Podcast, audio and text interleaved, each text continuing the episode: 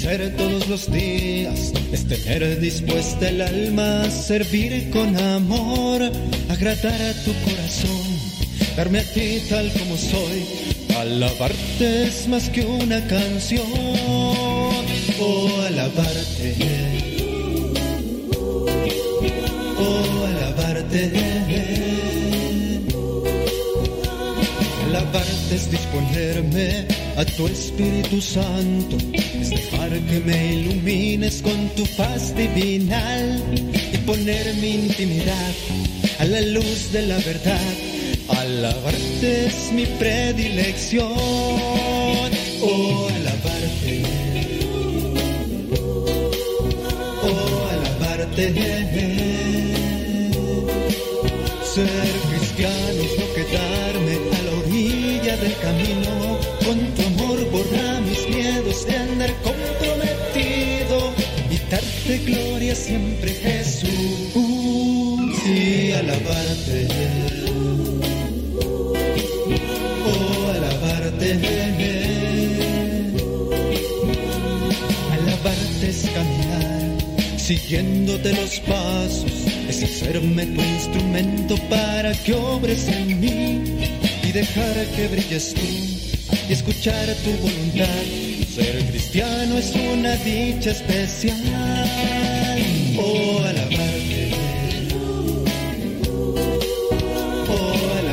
Alabarte.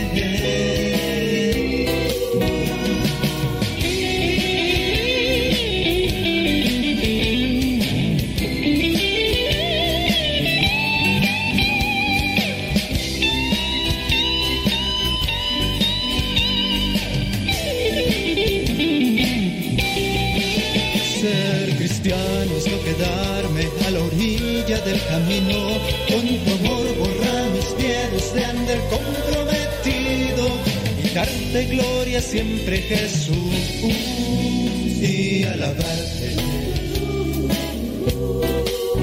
Oh, alabarte. Alabarte es caminar siguiéndote los pasos, es hacerme tu instrumento para que obres en mí y dejar que brilles tú y escuchar a tu voluntad. Ser cristiano es una dicha especial, oh alabarte, oh alabarte. Mm, alabarte. Mm, alabarte.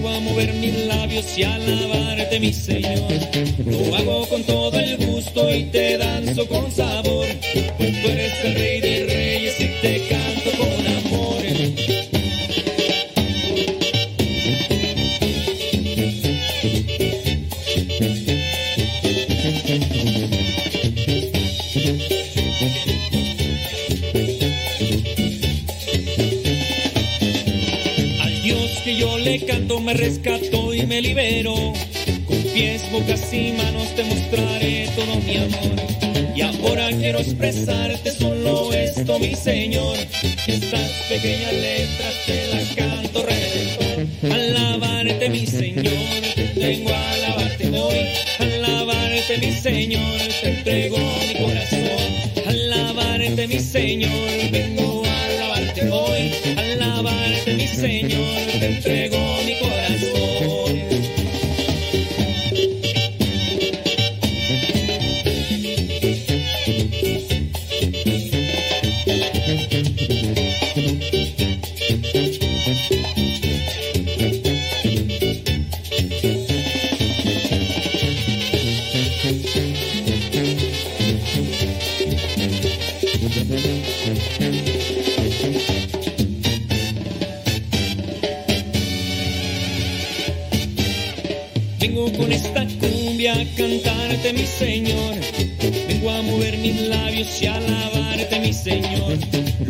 Con todo el gusto y te danzo con sabor. Tú eres el rey de reyes y te canto con amor. Alabarte mi Señor, vengo a alabarte hoy. Alabarte mi Señor, te entrego mi corazón. Alabarte mi Señor, vengo a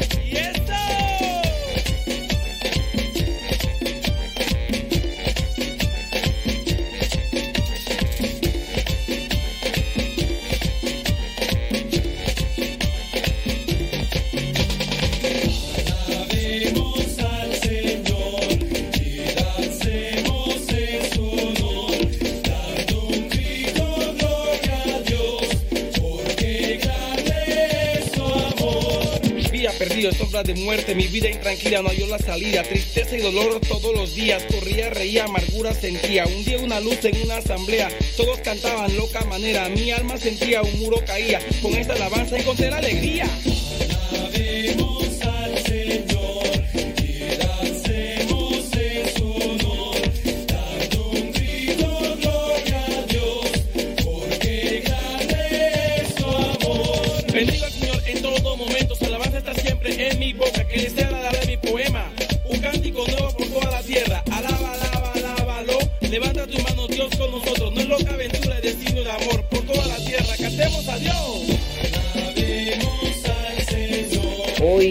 Estamos aquí al pie del cañón, lunes 14 de... mm, 14 de septiembre, ya dije, ¿verdad? Sí, lunes 14 de septiembre. Es que no, uno de repente tiene que ubicarse. Ubícate, ubícate, Fumanchu.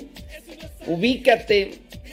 Por cierto, dentro de la ubicación, nosotros el día de hoy tenemos presente a la Santa Cruz en la iglesia. Hoy se celebra la Santa Cruz. Ustedes van a decir, oye, pero en México se celebra el 3 de mayo. Sí, en México se celebra el 3 de mayo. Pero a nivel universal, la iglesia hoy se tiene presente a la Santa Cruz. Y eso nos tiene que llevar también a reflexionar sobre la cruz de cada día que tenemos que, que cargar. Todos los días tenemos que cargar con una cruz. ¿Con qué cruz tienes que cargar el día de hoy? Hay, hay muchas maneras. El día de ayer platicaba con alguien Dice, padre, yo no, me, yo no me niego a cargar con mi cruz. Y vaya que la cruz estaba pesada, ¿eh? No, no estaba, está pesada la cruz. Y entonces me decía la persona, yo no me niego a, que, a, cargar con mi cruz. Dice, pero yo lo que sí le pido al Señor, que me mande un cirineo para que me eche la mano. Porque todos los días, pues de repente uno por ahí anda cargando con, con la cruz y se cansa uno. Pues sí, Jesús se cansó, cae tres veces, piden al cirineo que, que le ayude y, y pues ahí nosotros también tenemos que abrazar la cruz con mucho amor y también, ¿por qué no? Pues pedirle al Señor, Señor, mándame, o eh, pídele, dale, dame un cirineo en el camino que me ayude.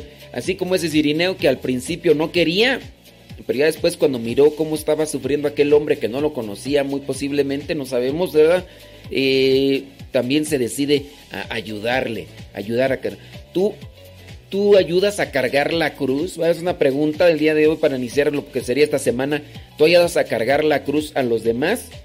¿O te montas arriba de la cruz de otros para hacérselas más pesada?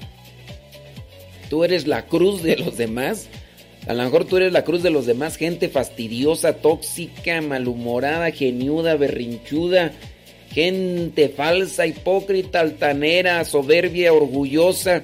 A lo mejor tu patrón es tu cruz de todos los días, tú. A lo mejor tú, el manager de ahí del departamento, ahí del, de los edificios, donde, o a lo mejor tú eres el inquilino ese fastidioso, moroso, que no quiere pagar, el que deja todos destruidos los departamentos después de que ya los deja. ¿Quién sabe tú? De repente encuentra uno cada tipo de persona tóxica que dices tú, ay Señor, dame velocidad para alejarme más pronto de esta persona. Y a veces pues esa es nuestra cruz, ¿verdad? O a lo mejor tienes por ahí ese chiquillo ya rebelde, revoltoso, medio gruñón, rezongón. O a lo mejor tienes ese esposo medio machista. O esa señora que podría ser hasta, ¿por qué no? A lo mejor de esas posesivas, de esas mandonas, de esas que, que se montan arriba de su macho y a ver, quítalas de ahí. No sé. Nosotros somos la cruz de otros nosotros nos montamos a la cruz de otros. ¿Tú haces que la cruz de otros sea más liviana, más ligera o tú les ayudas? ¿O, o, te subes arriba de la cruz de otros? No sé, yo nomás pregunto. Pregunto. Saludos, gracias. Dice, dice mes muy patrio. No, yo diría que mes de la Biblia, ¿no? Es que acá nos están diciendo, dice, muy excelente día en este día y mes muy patrio. No, fíjense que nosotros los cristianos no, deberíamos de tener tanto presente el mes patrio y eso, porque al final de cuentas, este, nosotros seguimos más a Cristo.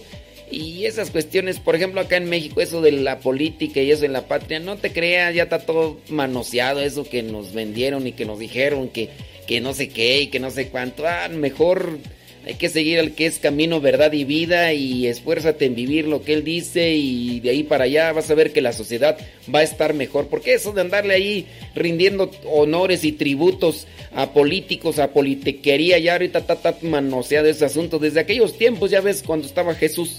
Así que yo nomás te hago ese comentario. No te me vayas a enchilar, por lo menos se me enchilan porque les digo ese tipo de cosas, pero mejor vamos a enfocarnos en este mes, en este mes de la Biblia, a conocer más de la palabra de Dios y no, no solamente en conocer más de la palabra de Dios, sino en vivir más la palabra de Dios, porque así es como va a tener realmente un cambio en nuestra sociedad, no andar celebrando eso que, quería de la bandera y... Eh, pues eso es para gente argüendera, gente chimolera, gente fiestera, que nada más le gusta andar haciendo argüende por ahí. Pero mejor tú enfócate en vivir la palabra de Dios y vas a ver que la sociedad va a ser mejor. Ahora no se me enchina tú porque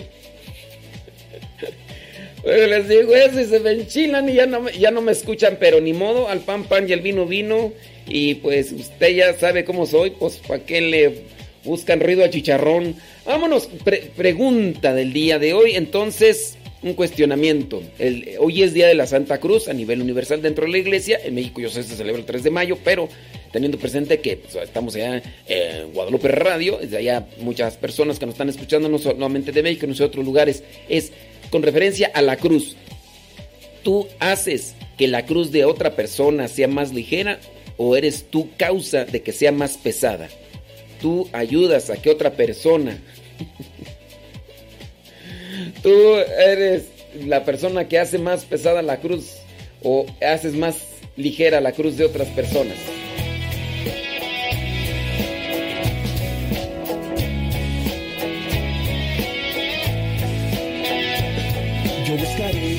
Profundo de mi ser, una razón que me lleve hasta el sé, renovaré con pasión mi amor. Solo contigo quiero estar yo. Escucha bien, hermano, lo que voy a decir. Jesús es grande, Él está junto a ti. Nos dio su amor sin preguntar por qué. Murió por nosotros en la cruz también. Él a nacer y estará cada corazón que lo deje llegar. Su voz será la fuerza para vivir. Con su espíritu a mi lado voy a seguir. Voy buscando un sueño perdido. Voy buscando un sueño querido. Solo sueño con alcanzar alas de libertad. Voy buscando un sueño perdido. Oye, y que, y sí se me habían enchilado. Ni me fijé quién fue la que escribió que excelente mes patrio y no sé qué. Ah, ¿cuál mes patrio? Ni qué. Ya ahorita, ¿ya quién le crees eso tú? Yo no. Dice, qué alegría. Dios nos da un nuevo día. Sí. Dice, usted nos ayuda más. Ezequiel Aguirre. A ver si no se me enchiló y haber dicho, no, sácate a volar, hombre. Sí, pues es que la neta del planeta, oiga, de veras. Mire, yo veo que se celebra que el mes de la patria, que el mes de la. que, el día de la libertad o día de la independencia. puro argüende. Puro argüende. Yo digo, no, hombre. Y, no sé si cada día se corrompe más la, la politequería o o es mi visión. Pero uno ve cada cosa tú. Uno ve cada cosa en los ambientes políticos que uno dice, no. Como dijo el Buki, ¿a dónde vamos a parar? Yo pienso que si nos enfocamos más en vivir la palabra, ya despertó Aida. Ay, Aida. ¡Ánimo! ¡Ánimo, criaturas! Si nos enfocáramos más en, vivir la palabra, nuestra sociedad fuera otra. Pero no, no, no, criaturas. Cada día nos vamos ahí a, a situaciones más, más horribles. Bueno, ahí está la pregunta. ¿Tú haces que la cruz de los demás sea más pesada o sea más ligera? ¿O tú eres la cruz? Puede ser. A veces más que parecer cruz, parecen otras, parecemos otras cosas, ¿verdad? Pero ahí se los dejo. Ni modo. En cada corazón que lo deje llegar, su voz será la fuerza para vivir. Con su espíritu a mi lado voy a seguir. Voy buscando un sueño perdido, voy buscando un sueño querido. Solo sueño con alcanzar de libertad. Voy buscando un sueño perdido, voy buscando un sueño querido. Solo sueño con alcanzar alas de libertad.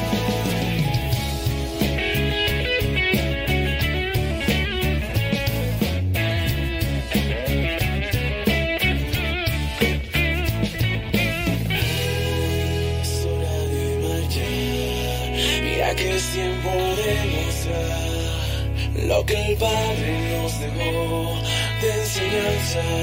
Es hora de continuar por el camino de la verdad y su palabra siempre llevar. Voy buscando un sueño perdido, voy buscando un sueño querido. Solo sueño con alcanzar alas de libertad. Voy buscando un sueño perdido buscando un sueño querido, solo sueño con alcanzar áreas de libertad.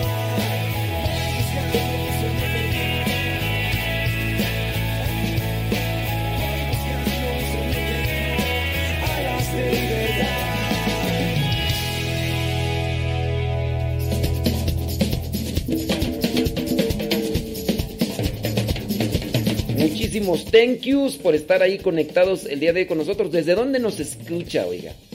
¿Desde dónde nos escribe? Déjame ver rápidamente ahí. Dice Marta Romero desde California. Desde Chico, California. ¿Ese se llama tu Chico, California? Saludos, dice... ahorita. Es que me está pidiendo el número de la tienda donde... Eh, ahorita, ahorita, ahorita a ver si por ahí este se lo pone mm, Gustavo, el número. Saludos a Mario Rodríguez Patiño, desde Celaya, Guanajuato, gracias. Dice eh, Yasbet Rodríguez, dice, yo cargo mi propia cruz. Eh, ya mis hijos se las hago más liviana. Oye, pero este, bueno, dices que, se la, que les ayudas a tus hijos, ¿verdad? Hacérselas más livianas. Eh, ¿Nos puedes pasar el número celular de tus hijos para preguntar? Vamos a preguntarle a tus hijos. Y porque a veces uno tiene una perspectiva, ¿verdad? Yo a lo mejor hasta pienso que se las que les hago más liviana la, la, cruz, yo pienso, pero un día me mandó un mensaje una señora, me dice, viera que usted me, me ayuda mucho su programa, le dije, ¿por qué oiga? Dice, ay, es que con usted me ayuda a cultivar la paciencia, dice, porque no me gusta el programa, pero digo, lo voy a escuchar. digo, pues a menos de algo le sirvo. Pues va, total. Saludos, dice, dice, espero no ser la cruz de otra persona. Eh, Carmen Gamboa García. Oye, Carmen, pues, pues fíjate que aunque a uno no le guste, uno se tiene que también poner a escuchar a las demás personas. ¿Alguien te ha reclamado, Carmen? ¿Qué te ha dicho, Carmen? No seas así, hombre. ¿Por qué eres así, Carmen? Nomás pregunto, nomás así como... Dice, más ligera, padre, orando ellos y siendo paciente. No sé de qué me habla ahí. Dice, saludos desde Appleton, Wisconsin. Gracias. Saludos, dice Baraoana María Fernandita desde Quito, Ecuador. Eh, pide oraciones, claro que sí. Eh, déjame ver acá de los comentarios. Que ahí hay unos comentarios, pues no les entiendo. Todos están como a la mitad, están todos tasajeados. No les agarro bien la onda. Saludos desde Los Ángeles, California, dice Melda. Gracias. Saludos, dice desde Río Blanco, Veracruz, dice Fori Luna. Gracias. Desde Caracas, Venezuela, dice Dilia Tobar. Saludos hasta Caracas, Venezuela. Saludos hasta Garland, Texas, dice Alicia Romero. Pregunta del día de hoy. ¿Usted le ayuda a los demás a cargar con su cruz? ¿Se les hace más ligera? ¿O usted Usted es la cruz de otras personas. Ay, de veras. Esta persona tan fastidiosa, tan renegona que tengo tú, de veras. Hombre, ya no más. Le pido a Dios que me ayude. Le pido a Dios porque nomás porque es mi familiar, tengo que. ¿Será que nosotros somos la cruz? Esa cruz pesada y rasposa, cruz de palo verde porque el palo verde ese está más pesado todavía cuando se seca, dependiendo la madera, porque hay madera, imagínate de esa madera resinada, de esa que tiene como resina, de ese que le llaman tú como ocote. ¿Te imaginas una cruz de ocote? Para los que saben de madera, pues ya saben a cuál que es el ocote, pero esa madera resinada que tiene así como que hasta agarra mejor el fuego, así se enciende. Y oye, tú cómo van los de los incendios, estaba feos de los incendios en diferentes lugares, ¿no? En Oregon, ahí en California, en Washington. Pues ahí unidos en la oración, esperando que ya pronto lleguen unas lluvias por allá, hombre, pero tan seco. Y luego en ocasiones se escuchaba nada más que por ahí que, que ¿dónde decían tú? Que los vientos de... ¿De dónde tú de ahí de California? Los vientos de Pasadena, ¿de vientos de dónde? Y pero ahorita ya en, en y allá en Washington y luego por ahí estaba mirando ya las noticias que lugares ahí donde había un montón de casitas todas devastadas, ¿no, hombre? Pero este, pues bueno, esperando que Dios mueva corazones para que se ayuden a más personas y, salgan bien de todos esos asuntos. Saludos, dice, piden que piden banco de oración por Cristina Peña que la van a operar. Y, ya está, dice, ya está, está mayor. Dice, pues la van a operar y pues hay que pedir por ella, dice, porque pues así en su situación, pues sí. Dice Rosalía allá en Long Beach, California. Ándele pues, sales. Oscar, saludos, dice Oscar Karim desde Paso, Texas. Gracias. Saludos, dice Anel Ramos desde Houston, Texas. Carmen, allá en Chihuahua. Saludos hasta Chihuahua. Gracias. ¿Ustedes son la cruz de otras personas o les ayudan a cargar más con Viviana, allá en Washington. ¿Quién más tú? Saludos desde Argentina, dice Jorge Luis Cabrera. Saludos hasta Argentina. Gracias, Mari. Mari, ¿qué tú? Mari A. Cepeda Zamudio. Eh, dice que pide oraciones por su hermano que va a tener corte. Saludos, dice en Colima, México. Nos escucha Carolina Amador. Gracias. Muchas gracias. Antonella Ramírez. Dice, Padre, nuestra cruz es pesada, pero si va Cristo en medio es más ligera. Bueno, la pregunta que estoy haciendo yo, Antonella, es, tú, tú estás ayudando a, que, la cruz de los demás sea más ligera o se la haces más pesada. Esa es la preguntita eh, que estoy haciendo, Antonella. Ay, disculpa. Eh, saludos desde Orange County, María Cepeda Zamudio. Saludos. Virginia Alanda desde Longview, Texas. Gracias. Víctor García desde Huntsville, Alabama. Gracias. Alejandra Castro Urrea desde Seattle, Washington. Saludos a eh, Charito Muñoz desde Quito. Eh, Karina R. Ramírez del Estado de México. Chela Aparicio desde Aguascalientes. ¡Hum! Ándele pues, déjame ver aquí más. Bueno, es que hay más comentarios, pero están todos pasajeados, les digo, pues Saludos, dice desde Los Ángeles, California, Angelina Magaña, desde Fontana, Silvia Rosas. Saludos, ándele pues. Ah, vientos de Santana, me dice Silvia Rosa, los vientos de Santana, ándele, gracias. Lorena Lima desde California, gracias. Araceli desde Texas. Oiga, entonces esa es la pregunta. Porque nosotros con nuestro comportamiento, con nuestra actitud, con nuestra indisposición, podemos hacer que la cruz de los demás sea más pesada. ¿Quién no se ha encontrado en los lugares de trabajo con gente realmente fastidiosa tú? Esa gente que si de por sí el trabajo es pesado, ahora cuando te toca con esos renegones, con esos quejosos, con, esos envidiosos, con esos envidiosos, que porque estás ganando tanto, que porque, le, fíjate, en ocasiones tenemos un trabajo donde nosotros ganamos lo que trabajamos, ¿no? Y en ocasiones hay gente envidiosa que, que, le da tirria porque tú le echas más galleta, porque eres más colmilludo, porque tienes aquí más callo, tienes más experiencia para ganar, y, aún así les da tirria. Y entonces, pues imagínate, de por sí ya el trabajo es pesado. Y luego trabajar con ese tipo de gente fastidiosa o ese tipo de patroncitos que a veces nos andamos cargando de repente, que te dice una cosa y ya a la mera hora cambia la otra, o que te manda a hacer una cosa, pero que te la pide que la hagas de una manera cuando no se puede hacer de esa manera, porque él ni sabe, pero él dice que la hagas así, y uno dice, pues no, pues ponte de acuerdo. Y luego si salen las cosas mal, te, te echa la culpa. Y luego si salen las cosas bien, él se anda poniendo el sombrero y dices tú, oh, ahora resulta que tú eres el porque muchas de las veces los que toman la iniciativa son los, los empleados, ¿no? Y de repente el otro ya se anda poniendo ahí el sombrero y se anda ahí luciendo y anda que pues. Pero bueno, dentro de una actitud cristiana, lejos de llenarnos de toxicidad, dicen allá, uno tiene que buscar la manera de verse o de hacerse la cruz más ligera. Me, me cuesta, me cuesta esta situación tú podrías, por ejemplo, tener a tu esposo, a tu esposo que podría tener ahí esas dificultades o esas debilidades y tú dices, ya la verdad yo no aguanto. Bueno, pues también ahí te, tú tendrías que mirar cómo hacer que no sea tan pesada, porque de por sí la cruz es pesada y cuando uno va a renegue, reniegue, se hace más pesada. Vámonos con el cuento tan trillado, pero tan trillado, pero que es necesario que lo estemos recordando para que lo hagamos vida. Aquel señor que está trabaja y trabaje en un lugar. Está trabaja y trabaja en un lugar y llegan y le preguntan, oiga, ¿y qué está haciendo aquí? Pues que no ve, rajándome el lomo para tener que llevar, llevar unos tres pesitos que me pagan aquí una miseria para poder seguir aquí viviendo en esta situación económica tan nefasta, tan este, el otro, aquello. Le preguntan a un, al, al que está trabajando a un lado, otro señor, oiga, ¿y disculpe, ¿cómo está? ¿Qué, ¿Qué está haciendo aquí? Bendito mi Dios, mire, aquí tenemos trabajo, estamos construyendo la nueva iglesia. Esta nueva iglesia que va a servir para que muchas personas se vengan a encontrar con Dios. Me siento tan privilegiado de estar trabajando en este, en este lugar y... O sea, las actitudes tú, pues al que está renegando de todo, que renega del tiempo, porque sí también no hay que echarle la culpa nada más a los demás, hay que también nosotros agarrar lo que nos corresponde. La actitud. Si uno está de renegón, de quejoso, la cruz se hace más pesada. De por sí vas a tener que cargar la cruz. Ni modo. Sí, hay gente cobarde.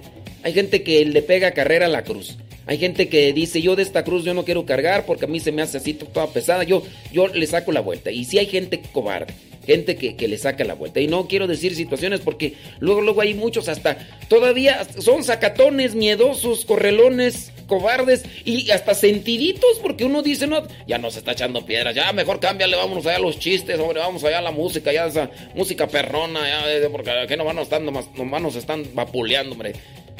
Todavía estés o sea, cobardes, acatones y quejosos y hasta sentiditos. No les puedes decir cualquier cosa porque luego son los primeros que están ahí quejando que uno dice cosas. Si no estoy diciendo tu nombre, pues ¿para qué te quejas? Pero sí hay mucha gente por ahí que... Eh, personas ahí, no me digas aquellos señores que a veces hasta tienen ya como tres familias porque han estado brincando, una, nomás andan queriendo ahí de andar de don Juanes, andan andar queriendo ahí engendrar chamacos y lo demás y no se comprometen. Anduvieron por ahí de coscolinos, anduvieron de hormona alborotada y después ya no asumen sus compromisos. Oye, pues ya manda para la manutención. Oye, pues tú qué crees que el niño no, la niña no, no come o qué? Ya manda para los pañales. Y, y entonces ahí encontramos ese tipo de gente, da quejosa, pero en fin, criaturas del Señor, ya son 27 minutos después de la hora, 27 minutos después de la hora. La pregunta del día de hoy, hoy día de la Santa Cruz, a nivel general, solamente en México no, en México es el día 3 de mayo, es, ¿tú haces que la cruz de, la, de las otras personas sea más ligera o la, o la haces que sea más pesada? Esa es la pregunta del día de hoy. puede repetirse de un contagio muy particular que se propaga por toda la iglesia. El agridulce lo han hecho llamar. Los signos son así, pongan mucha atención, que puede atacar a todos sin distinción. Los signos son así, pongan mucha atención, que puede atacar a todos sin distinción. La cara larga, ojos sumidos Siempre enfadado, malhumorado, él ha vivido. No tengo tiempo, soy ocupado. Son muchas horas las que trabajo y estoy cansado. El agridulce llegó, el agridulce. A nuestra iglesia ha llegado el agridulce. El agridulce, papá, el agridulce. A nuestra iglesia ha llegado el agridulce. El agridulce llegó, el agridulce. A nuestra iglesia ha llegado el agridulce. El agridulce, papá, el agridulce. A nuestra iglesia ha llegado el agridulce. Así es que mi hermano, si usted tiene un católico con cara de limón chupado a su lado, vacúnelo, vacúnelo, que no le vaya a infectar a toda su comunidad y la parroquia entera. Así es que pare oreja y escuche los síntomas. Los signos son así, pongan mucha atención, que puede atacar a todos sin distinción. Los signos son así, pongan mucha atención, que puede atacar a todos sin distinción. La lengua larga, le gusta el chisme, critica todo lo bueno malo, es un metiche yo soy coordinador, el padre me mandó y no contradiga nada, las órdenes doy yo. El agridulce llegó, el agridulce. A nuestra iglesia ha llegado el agridulce. El agridulce, papá, el agridulce. A nuestra iglesia ha llegado el agridulce. El agridulce nuestra iglesia ha llegado el agridulce, el agridulce, papá, el agridulce. A nuestra iglesia ha llegado el agridulce. Católico no seas agridulce, mejor invita a Jesucristo pa' que te endulce. Católico no seas agridulce, mejor invita a Jesucristo pa' que te endulce.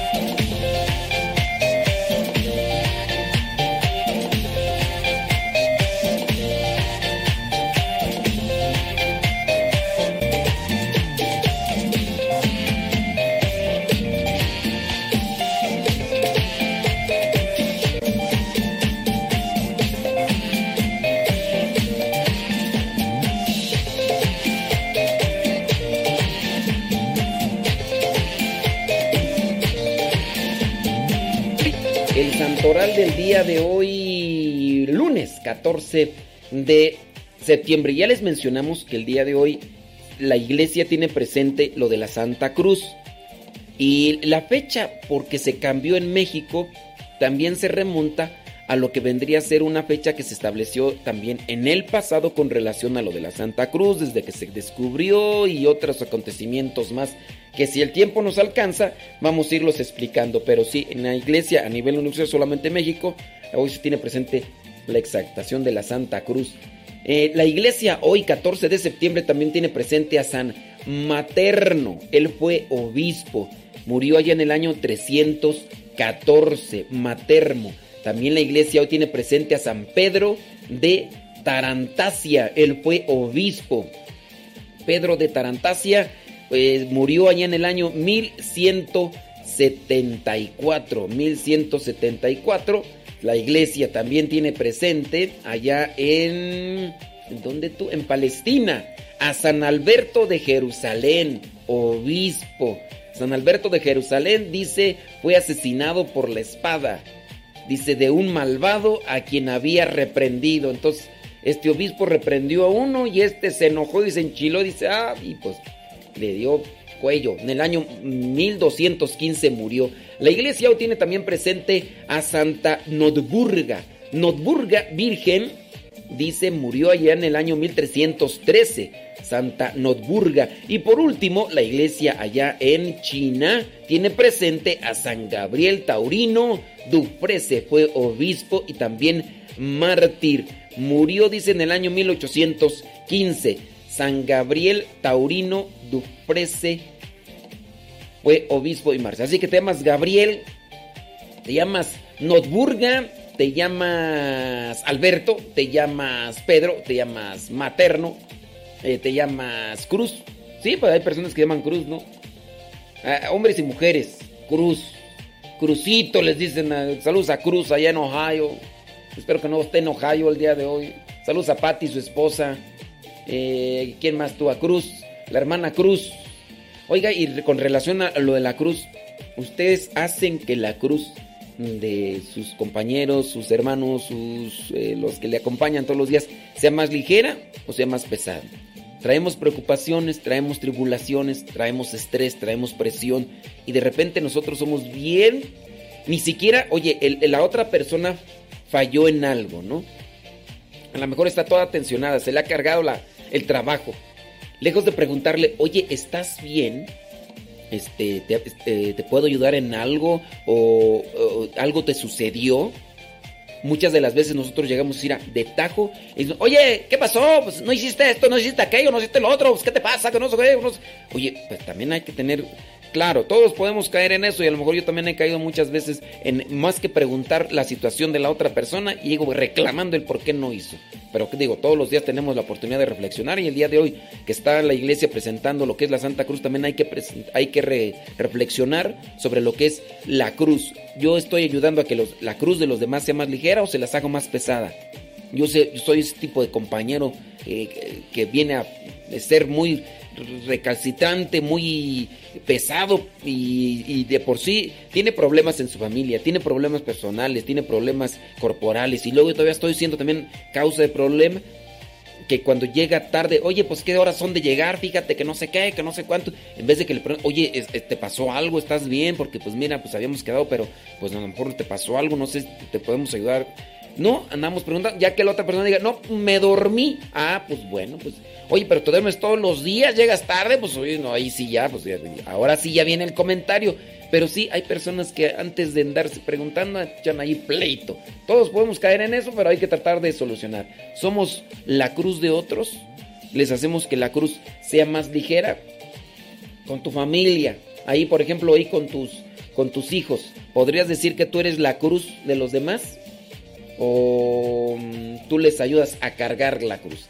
Déjame ver algunos de sus comentarios, qué es lo que nos están diciendo. Saludos de Home, Michigan. Ándele pues, gracias. Dice que dos años, dos años de cargar con la cruz escuchando nuestro programa. Dice, es un martirio tener una compañera de trabajo tóxica. Fíjese que un día decidí desearle buen día y me dijo muchas palabras malas y que no, no, no le volviera a saludar. Dice, yo cargo con mi cruz y lo hago con gusto. Dice, yo lo escucho en mi trabajo y me hace feliz. Miren, sí, yo pienso que en relación a lo que nos está... No quiero decir tu nombre, ¿verdad? Porque no sea que como escuchas ahí el programa en tu trabajo, no sea que la compañera tóxica que dices que tienes, no sea que te va a echar pleito, ¿verdad? Eh, miren, haciendo una reflexión con cabeza fría. Bendito Dios que tienes una persona tóxica a tu lado. Yo pienso que hasta por eso hay que darle gracias a Dios. Ahorita reflexionándolo con cabeza con, la sangre fría, con la cabeza fría. Porque cuando uno anda bien enchilado, cuando uno anda así todo esponjado, uno no piensa bien. Pero mira, ¿no, ¿no te ha pasado que muchas de las veces le dices a Dios, Dios, mándame paciencia, Señor? Mándame paciencia, Dios, la necesito. Y te ponen esa persona hostigosa, castrosa, tóxica. Y dices, ay, Señor, quítala de mi camino. Va a decir, oh, pues, pues, te va a decir Dios, pues no me dijiste que quieres cultivarte en la paciencia. Pues no, no que quieres crecer en la paciencia. Y ahí te mandé la herramienta para que le eches galleta. ¿No crees eso? Pienso yo. Digo, pensándolo ahorita con, con cabeza fría. ¿No será que en ocasiones nosotros le pedimos algo a Dios y Dios nos lo manda para que lo trabajemos? Claro, nosotros es bien sencillo, ya queremos peladito y en la boca, dicen allá en mi rancho, las cosas así como si le dijéramos, Señor, Dios Todopoderoso, que se bajen estas longísimas que traigo aquí cargando, porque cuando corro me aplaudo yo solo, Señor. Que mañana ya no las tenga, que tenga así un estómago de lavadero. Cálmate, cálmate. Yo sí, yo digo que Dios lo puede hacer, pero eh, hay que también saber pedirle a Dios, porque hay mucha gente floja, baquetona, que quiere todo así peladito y en la boca.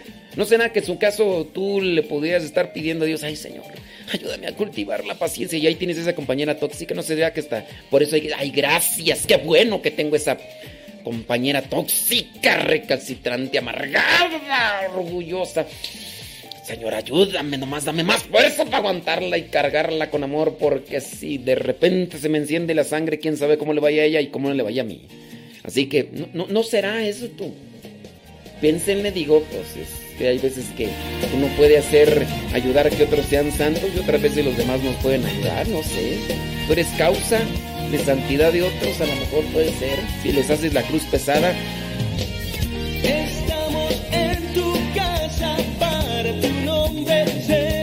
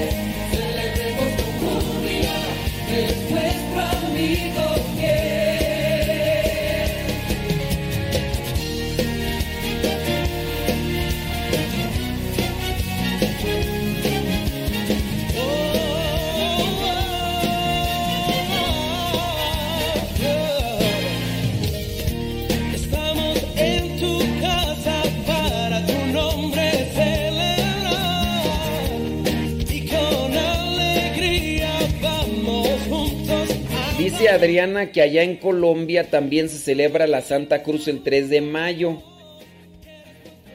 Dice aquí en... Adriana Martínez, ¿tú estás en Colombia?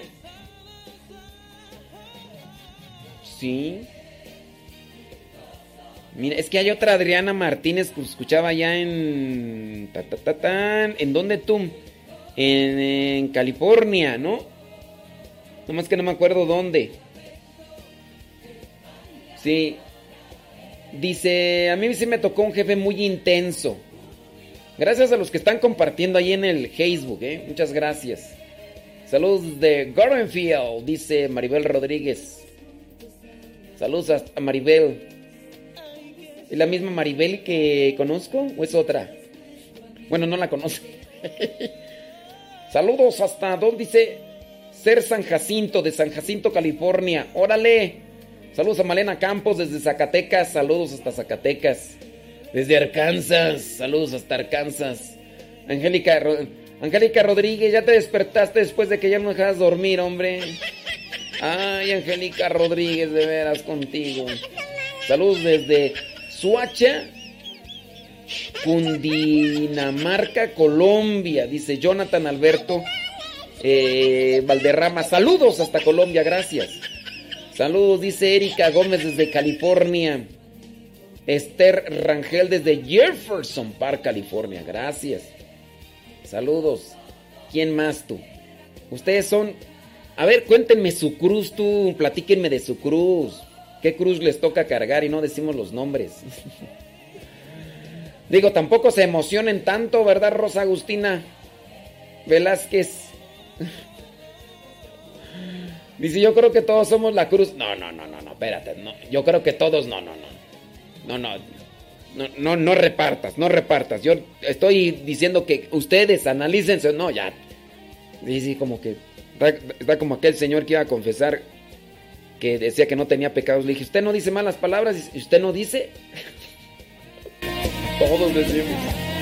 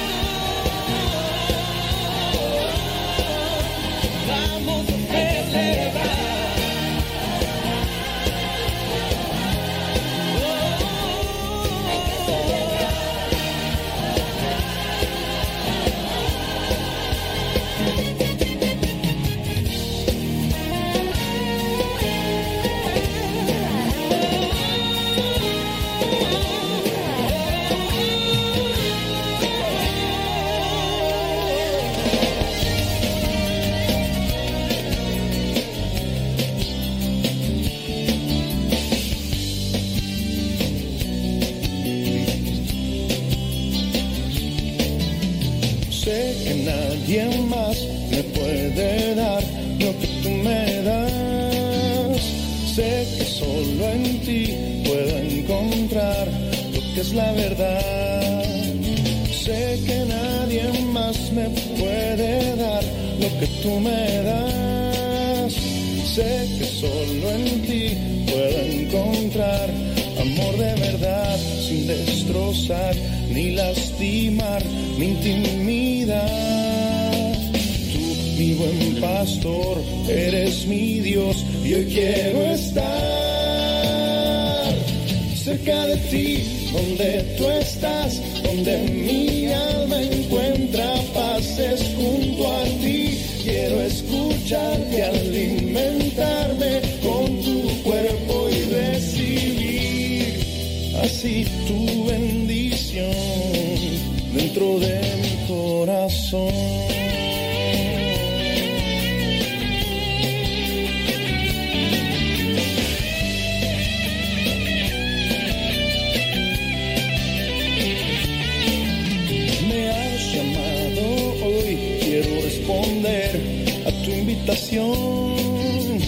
Buscas un encuentro personal.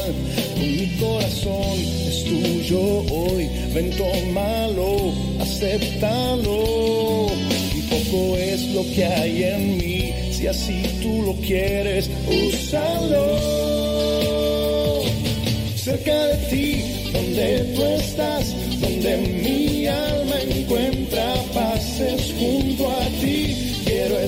escucharte, alimentarme con tu cuerpo y recibir así tu bendición. Cerca de ti donde tú estás, donde mi alma encuentra paz, es junto a ti. Quiero escucharte, alimentarme con tu cuerpo y recibir así tu bendición de mi corazón.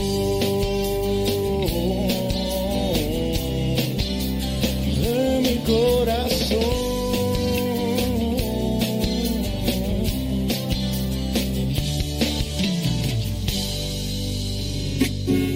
Comienza un nuevo día. Las cosas irán cambiando.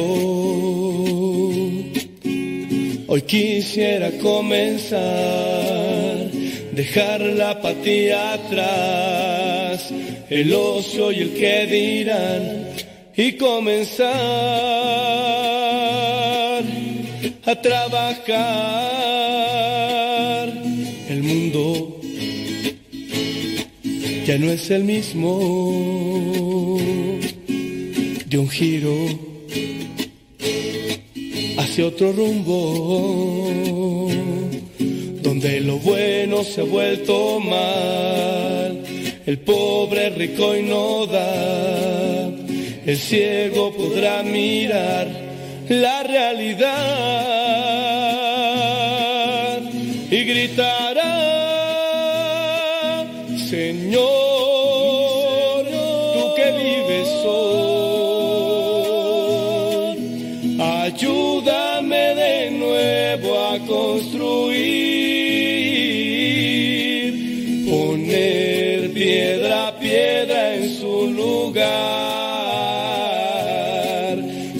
nadie las pueda quitar una vez más. Jesús, vuelve a ser en mí ejemplo de valor. Muchísimas gracias por estarnos acompañando hoy día, lunes 14 de. mm, 14 de septiembre. La pregunta que tenemos es: ¿Usted es cruz de los demás o les ayuda a cargar su cruz? ¿Usted es cruz de los demás o les ayuda a cargar su cruz? Dice acá una persona, no vamos a estar leyendo los nombres, ¿verdad? Dice: Yo soy la cruz de mi esposo, dice una señora, y de mis hijos. Em, ¿Qué más tú? Dice, Yo soy la cruz de mi esposo y de mis hijos. Así mero como usted dice, y ellos la mía también. No, no, no, no. no.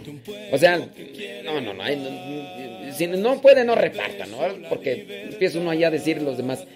¿Eres tú la cruz de los demás? Oiga, hablando sobre la cuestión de. Estamos en el mes de la Biblia. Septiembre, mes de la Biblia. Preguntita. Vámonos con una preguntita. A ver, vamos a ver si también por ahí ustedes tienen algo de conocimiento. Si no, para que lo agarren. Muy bien. Mm. Tenemos la cita bíblica. ¿Quién fue el hombre que subió al tercer cielo y regresó según la Biblia? ¿Quién fue aquel personaje bíblico que dijo que subió al tercer cielo y después regresó? ¿Fue el profeta Elías? ¿Fue Jesucristo o fue San Pablo? ¿Quién fue el hombre que según la Biblia subió al tercer cielo y regresó? ¿Fue el profeta Elías? ¿Fue Jesucristo o fue San Pablo? ¿Eh? Dice, yo quiero buscar de Dios y deseo aprender más de la palabra. ¿Qué es lo más recomendable que usted puede recomendar? Lo más recomendable que yo puedo recomendar es que leas los evangelios. Ah, cómprate una Biblia y comienza a leer los evangelios. Y ya desde ahí comienzas poco a poco y, y listo. ¿Ok? Para la persona que nos está preguntando acá sobre la palabra de Dios. Queremos la cita bíblica. Queremos la cita bíblica para ver si es cierto que usted sabe por dónde está el asunto. ¿Quién fue el hombre que, según la Biblia, subió al tercer cielo y después regresó? ¿Fue el profeta Elías? ¿Fue Jesucristo? ¿O fue San Pablo? Y otra pregunta. ¿A qué se refiere eso del tercer cielo. ¿A qué se refiere la Biblia cuando dice el tercer cielo? A ver, vamos a ver ahí a los que que saben, a los sabiondos y que comiencen a participar. Septiembre, mes de la Biblia. ¿Quién fue el que subió al tercer cielo según la Biblia? ¿Fue el profeta Elías? ¿Fue Jesucristo o fue San Pablo? Y la otra, que me digan a qué se refiere la Biblia cuando habla del tercer cielo. ¿Qué es el tercer cielo según la Biblia? Y ustedes van a decir, pues tú estás en el programa, pues tú eres el que tienes que decirnos. ¿Cómo es eso que nos estás preguntando? Yo se los he dicho a ustedes muchísimas, pero muchísimas veces. Y por eso es que estoy, estoy buscando aquí que en su caso me den la respuesta de eso que les estoy ahora cuestionando. A ver, entonces, ¿a qué se refiere la Biblia cuando dice esto del tercer cielo? Ya son 54 minutos después de la hora, todavía tenemos ahí unos cuantos minutos más para poder nosotros mirar sus respuestas. Y acuérdense que tenemos una pregunta también. ¿Usted está ayudando a que la cruz de los demás... Otra pregunta que podríamos hacer para dejarla como cuestionamiento, no para estar mirando ahorita las respuestas como tal. ¿Qué interpretas tú como la cruz que te toca cargar? ¿Qué es para ti la cruz que te toca cargar? ¿Qué es la cruz? Jesucristo dice, el que quiera ser digno de mí, que se niegue a sí mismo, que cargue con su cruz y me siga. Son tres cosas que tiene que realizar quien quiera ser verdaderamente cristiano. La pregunta es, ¿qué consideras tú que puede ser la cruz? ¿Qué consideras tú que puede ser la cruz que te toca cargar todos los días? Pregunto. ¿Cuál sería la cruz que te toca a ti cargar todos los días? A ver, analízalo. Déjame tu comentario.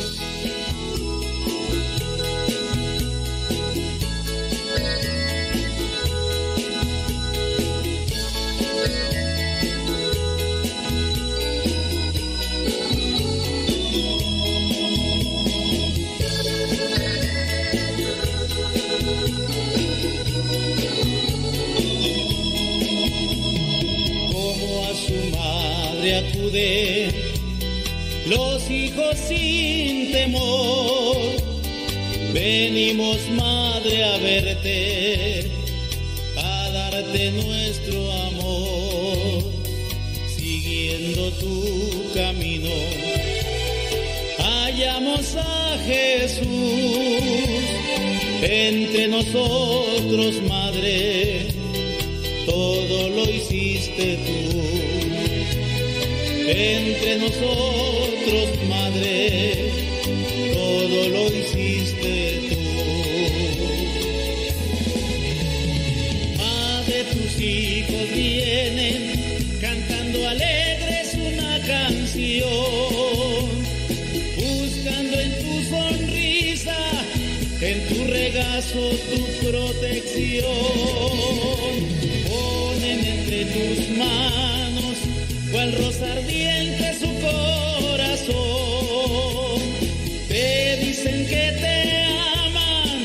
que siempre, siempre tus hijos son. Te dicen que te aman, que siempre, siempre tus hijos son.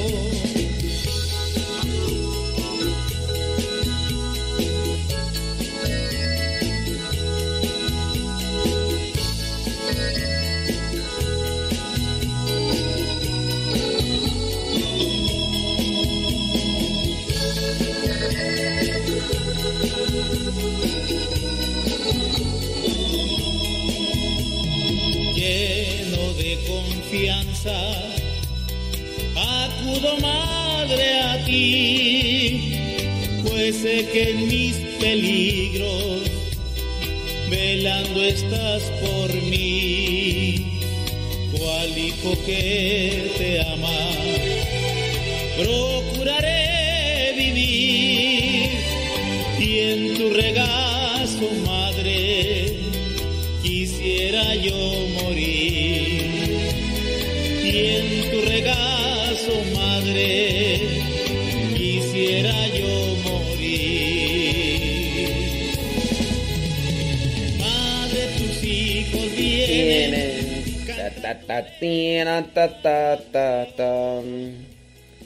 Bueno, pues ahí, ahí están las preguntas. Déjame ver si no pusieron allá nada que sea malo.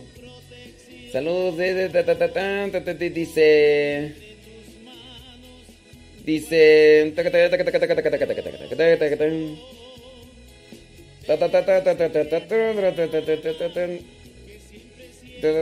Bueno, bueno, bueno. Bendiciones, bla, bla, bla, bla, bla, bla. Eso le iba a preguntar, ¿por qué dice el tercer cielo? Pues yo ya lo he dicho aquí muchas veces. Pero que, que, estés dormida, pues esa es otra cuestión. Eso, eso les pasa por no apuntar. Eso les pasa por no apuntar. Apunte, primo. Dice bla bla bla bla bla bla bla bla bla bla bla bla. Cuá cuá cuá cuá cuá. Dice Muy bien. Bueno, pues ahí está. Criaturas del Señor, bendecida al Señor. Listo. Déjame ver acá en la otra página de Facebook.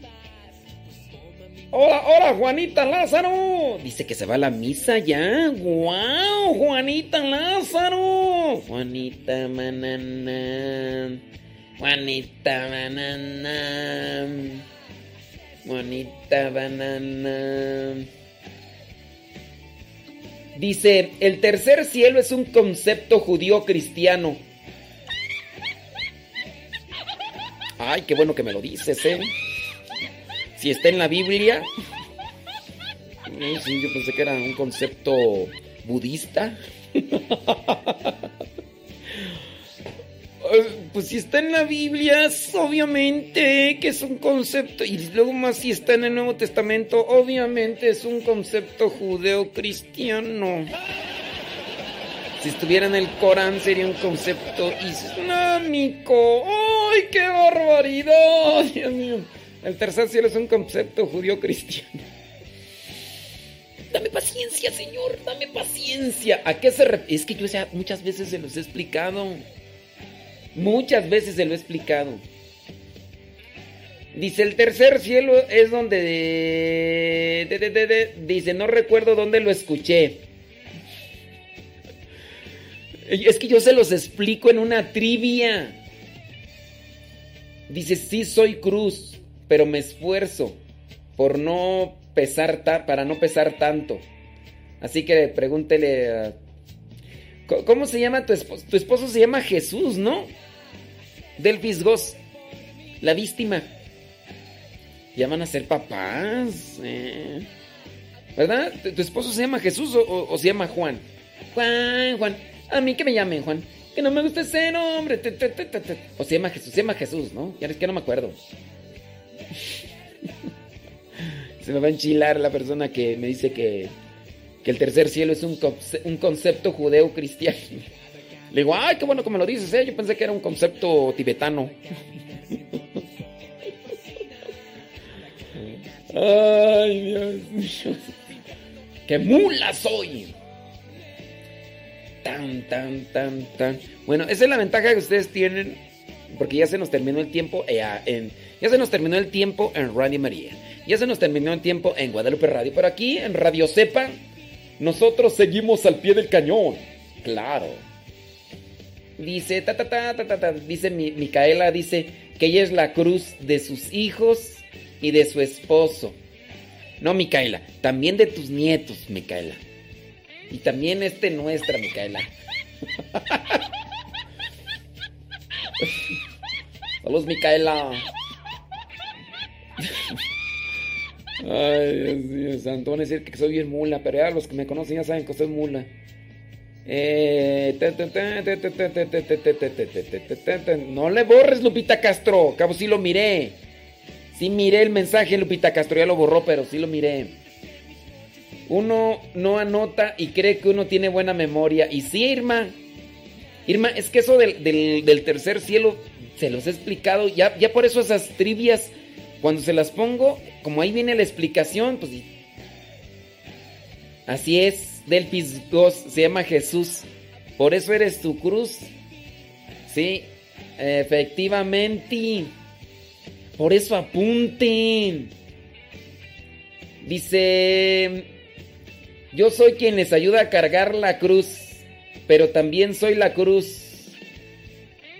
Y sí, Freddy Torito, sí. Salud, dice Peris Lares desde Tulare, California. Juanita Banana. Juanita Banana dice que le mande saludos a sus pesadillas. Tú eres la pesadilla. Tú eres Freddy Krueger. Bueno, eres la Freddy Krueger. Que le mande saludos a sus pesadillas. Tú eres la pesadilla Freddy Krueger. Ya sabes a quién te estoy. Ándale pues. Hay estufas. Vámonos, vámonos, vámonos con el. Vámonos con el, el Santoral. Vámonos con este. Vámonos con el Evangelio del día de hoy. Así es. Dice, dice el tercer. Según la promesa de Dios, los nuevos cielos reinarán la justicia. Bueno, a ver, dice ahí. Bueno, vámonos al Evangelio y ahorita regresamos. Ella me enseñó a tener temor a Dios, confianza en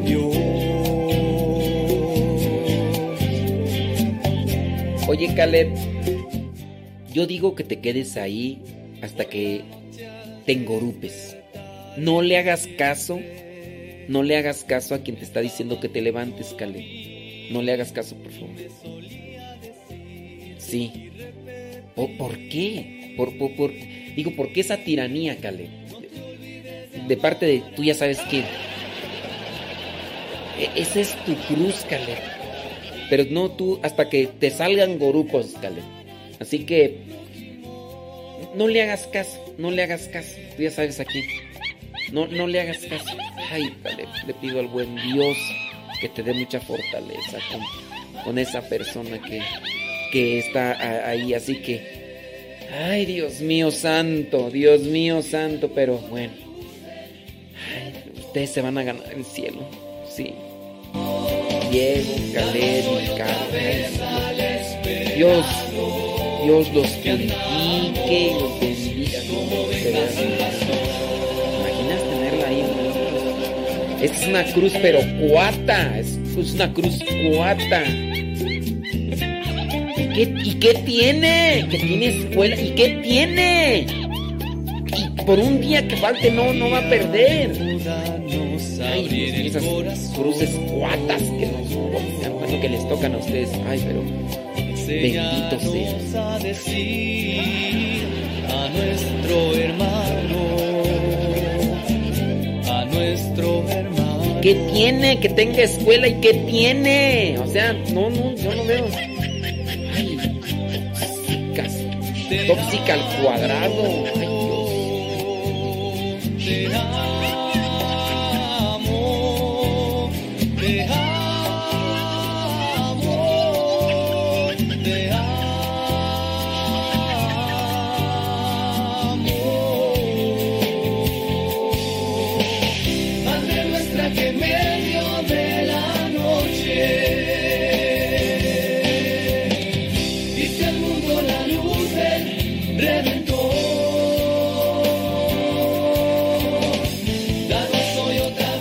Apodo va a ser la tóxica al cuadrado y la cruz cuata.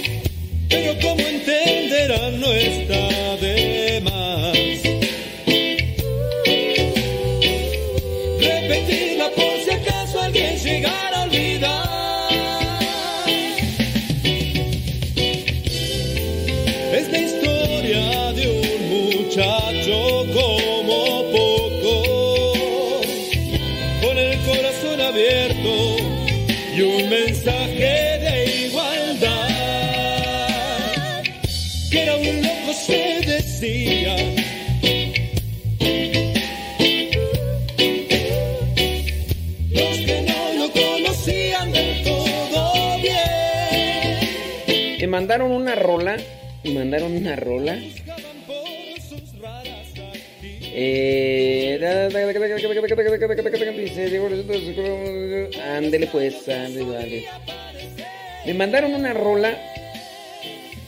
A ver ustedes qué opinan de esta rola. Se llama Restaurame. Dice Gualo Cázares, así se llama. Bueno, es su nombre de músico. Gualo Cázares.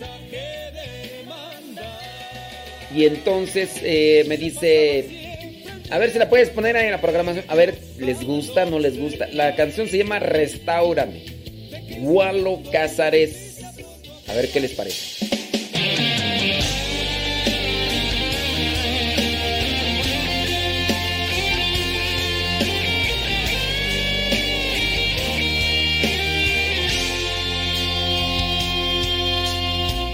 Sí, Señor, tú sabes te amo. Sí, Señor, tú sabes que te amo. Señor, tú lo sabes todo, sabes que te amo. Sí, Señor, tú sabes que te amo. Sí, Señor, tú sabes que te amo. Señor, tú lo sabes todo, sabes que te amo.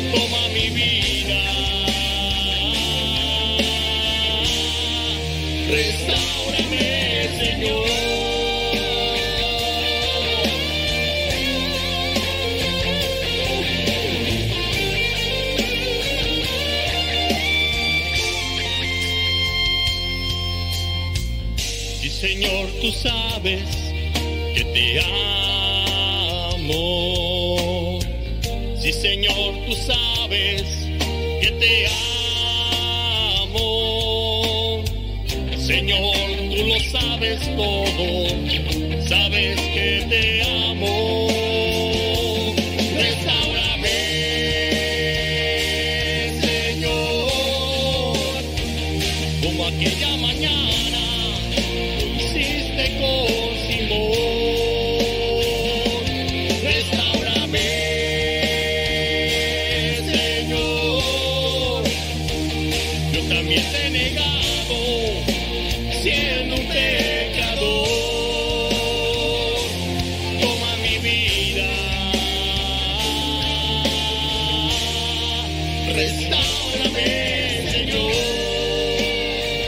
Casares, esa rola se llama Restaurame. Déjenme sus opiniones, por favor. Es rock.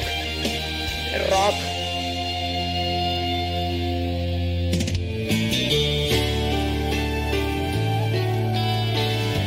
Es difícil aceptar las cosas que no nos agradan en la vida. Una ocasión se encontraba el doctor y su paciente.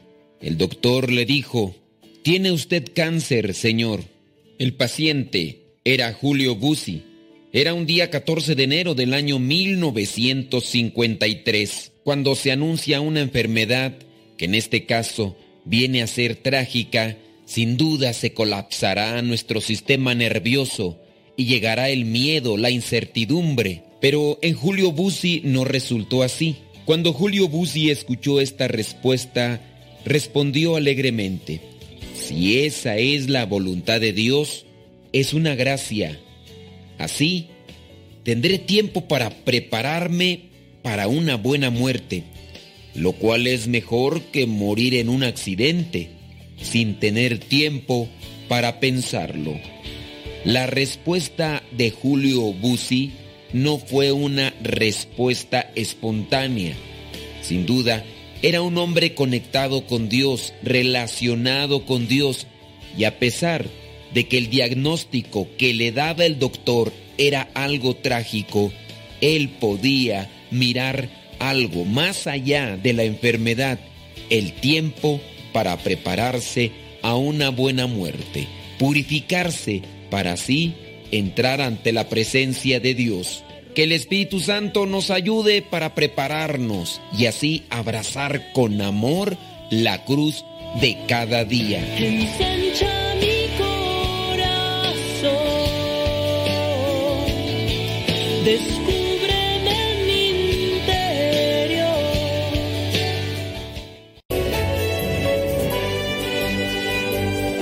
La palabra de Dios es viva y eficaz, más penetrante que una espada de doble filo. Síguela a través de radiocepa.com.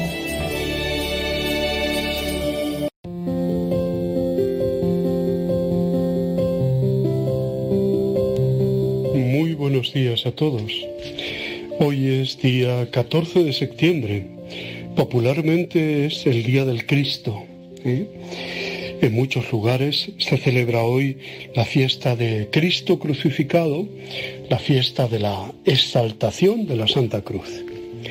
El 13 de septiembre del 335 tuvo lugar en Jerusalén la dedicación de las dos basílicas constantinianas, la del Martirium en el Gólgota, llamada también Azcrucen, Crucem, y la de Al-Anástasis, es decir, la de la resurrección. El día siguiente, o sea, el 14, se expuso la reliquia de la Santa Cruz, que fue hallada, según se dice, también un 14 de septiembre. La participación de Santa Elena en esta invención o descubrimiento es legendaria. Los hechos del año 335, cuando se celebró la primera fiesta en honor de la cruz, fueron el origen de las leyendas. En el siglo VII encontramos que se celebra la fiesta en Occidente. Aquí traducen el, al griego ifosis por exaltación. Esta exaltación en Occidente está relacionada con la recuperación de la preciosa reliquia que el rey de Persia Corroes, se había llevado consigo en el año 614, cuando conquistó Jerusalén. El emperador bizantino, Heraclio, la recuperó el 3 de mayo del 628. Llevada a la batalla de Hatín o Atín, en Galilea por el obispo de Belén en 1187 se perdió definitivamente, no sin que antes se desparramaran algunas partículas por el mundo cristiano. La fiesta es de origen oriental. En el año 335 como acabamos de decir, en tiempos de Constantino se dedicó solemnemente una basílica sobre el sepulcro de Jesús en Jerusalén. Y se celebró también el hallazgo de la verdadera cruz de Cristo. ¿eh? La peregrina Egeria o Geria hacia el 383 cuenta que esta fiesta en honor de la cruz de Cristo se celebraba en septiembre pero durante siglos se celebró otra fiesta, la del 3 de mayo, que se llamaba Invención o Descubrimiento de la Santa Cruz, entendiéndose aquí invención como hallazgo, porque el 3 de mayo del 628 o 630, en tiempo del emperador bizantino Heraclio, se volvió a, a encontrar la reliquia de la cruz que los persas se habían llevado. Ahora se han unificado las dos fechas, dejando solo la de hoy para la Iglesia Universal.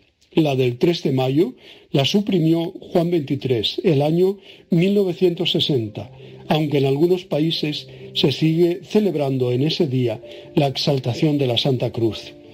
Por ejemplo, en mi tierra, que se llama la capital Santa Cruz de Tenerife, y el 3 de mayo es el día en que se conmemora también la fundación de la ciudad, mm, con, clavando en la playa precisamente una cruz. Los conquistadores eh, de la península pues eh, se cristianizaron el lugar, ¿no? Y esa es la cruz, decimos, de la conquista, ¿no? Si esta fiesta cae en domingo, se leen las, las tres lecturas, pero si no, como es el caso de hoy, el lunes, de las dos posibles como lectura anterior al Evangelio, se puede elegir la primera, en los años impares, que es la lectura de los números 21, 4 al 9, los mordidos quedarán sanos solo al mirarla, ¿no? O en los, la segunda en los pares, o sea, Filipenses 2, 6, 11 que es el cántico famoso de los filipenses, ¿no? Cristo, a pesar de su condición divina, no hizo alarde de su categoría de Dios, etc. ¿Qué sentido puede tener celebrar una fiesta que se llama exaltación de la Santa Cruz? En una sociedad que busca apasionadamente el confort, la comodidad, el placer, el máximo bienestar, los cristianos la celebramos porque desde la fe sabemos que la cruz es revelación. Por un lado, del amor del Padre y por otro, de la solidaridad del Hijo. Y esa doble revelación no es dolorosa, sino gozosa. Dios envía a su Hijo para salvar a un mundo sumido en la oscuridad y el pecado.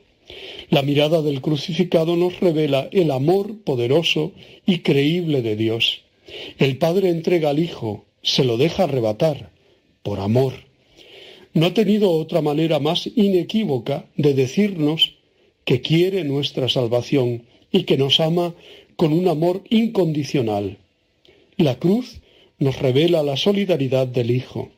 Es el varón de dolores que tomó sobre sí el pecado de muchos. Sus heridas nos han curado. El Hijo de Dios pasó por nuestros padecimientos y los asumió en su propia carne. Contemplándolo, lo sentimos cercano a nuestros sufrimientos, a tantos enfermos, a tantos muertos ¿eh? Eh, del coronavirus y de otras enfermedades. Y esa misma cercanía nos impulsa solidariamente a bajar de su cruz a los apaleados y abatidos, que son imagen del Dios que sufre con nosotros. El texto del Evangelio de hoy es Juan 3, 13 al 17. tiene que ser elevado el Hijo del Hombre. No sabemos hacia dónde apunta el simbolismo de una serpiente levantada sobre un palo en el desierto. Tal vez tenga algo que ver con el hecho de que la serpiente en todas las culturas ha tenido una fuerza, al mismo tiempo, repulsiva y fascinante sobre las personas, dando lugar a varios simbolismos religiosos y humanos. Repulsiva, ante el cual se vuelve, ante Cristo crucificado, no tenía aspecto humano, ante cual el cual se vuelve el rostro, ¿no? Eh, un rostro eh, lleno de salivazos, llenos de escupitajos, ¿eh? y fascinante porque, porque no, no, no podemos quitar la vista de ese amor más grande, ¿no? Del amor inmenso de Dios. Pero lo que sí sabemos es cómo lo interpreta el Nuevo Testamento. En el diálogo de Jesús con Nicodemo, que se centra en la gran opción creer o no creer en Jesús como Mesías, está la salvación o la perdición. El mismo Jesús hace alusión a la serpiente del desierto. Lo mismo que Moisés elevó la serpiente en el desierto, así tiene que ser elevado el Hijo del Hombre, para que todo el que cree en él tenga vida eterna. El sentido de la fiesta de hoy está condensado en la frase que Juan pone en labios de Jesús. Tanto amó Dios al mundo que entregó a su Hijo único para que no perezca ninguno de los que creen en Él, sino que tengan vida eterna. Se puede decir que esta fiesta condensa en un solo día el misterio pascual, que abarca la renuncia, la cruz, la muerte, y termina en la vida plena. Para Cristo y para sus seguidores, los que le saben mirar, creer en Él, clavado en su cruz, como los israelitas miraban la serpiente enarbolada por Moisés. Los cristianos queremos entender el misterio de la cruz. Como dijo Jesús a los dos discípulos de, Maús, y era necesario que el Mesías padeciera y resucitara de entre los muertos para entrar en su gloria. Era necesario, dice Jesús, ¿eh? era necesario. La fiesta en honor de la cruz de Cristo o del Cristo de la cruz, mejor dicho, significa la victoria del amor sobre el pecado y la seriedad del camino de la Pascua. Hoy le expresamos a Cristo nuestra admiración, nuestro agradecimiento, nuestro amor por la hondura de su solidaridad con nuestro dolor y con nuestra debilidad, y a la vez por la esperanza que nos da su triunfo. También en nuestra vida hay momentos de cruz, no tan humillantes y trágicas como las de Cristo, como la de Cristo, pero cruz. Que tome su cruz cada día y me siga, dice el Señor. La fiesta nos asegura que siguiéndole a Él, incorporándonos a su ruta, llegaremos a su mismo destino. El que se humilla será enaltecido. Es posible un mundo mejor a pesar de la tragedia de la cruz. Hoy es un buen día para cantar como entrada para la Eucaristía y para la liturgia de las horas, esos himnos entusiastas que alaben al Cristo de la cruz. Victoria tú reinarás. Oh cruz fiel, árbol único en nobleza, cruz de Cristo vencedor, tu cruz adoramos, Señor.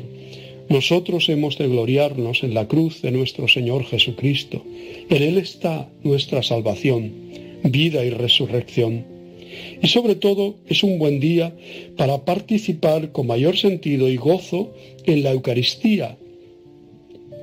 En este sacramento el Señor resucitado, triunfante en su vida definitiva, nos hace partícipes de su cuerpo entregado y de su sangre derramada como alimento para esta nuestra existencia caminante y débil.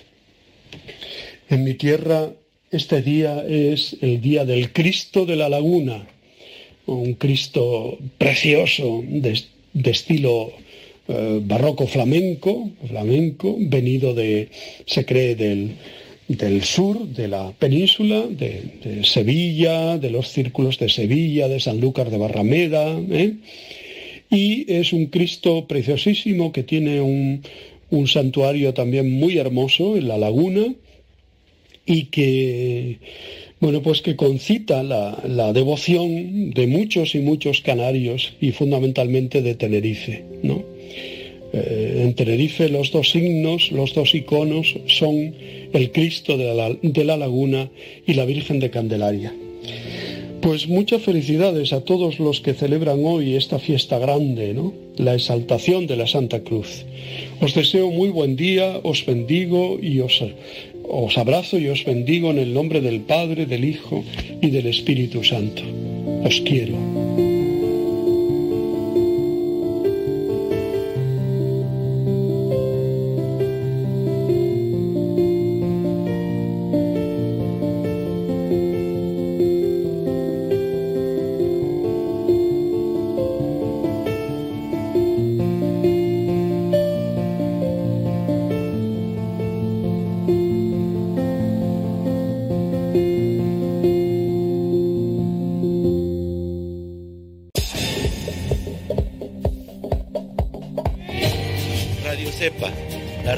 Católica por Internet de los misioneros servidores de la palabra. Puedes escucharnos ingresando a Internet en la página www.radiocepa.com. No te pierdas de la programación diaria con contenido que te ayudará a mejorar tu manera de vivir. Sé parte de este gran trabajo apostólico compartiendo con tu familia, amigos y conocidos. radiocepa.com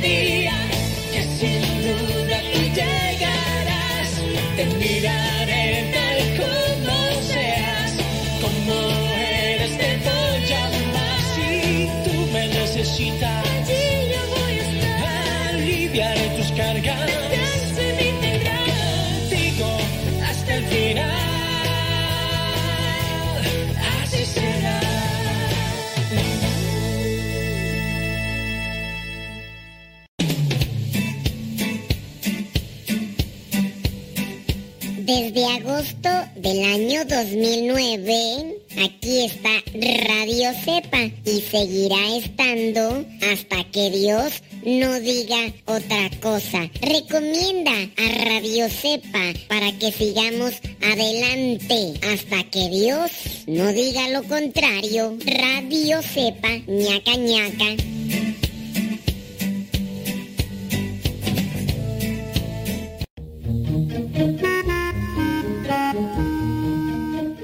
Qué se le dice santa a la cruz?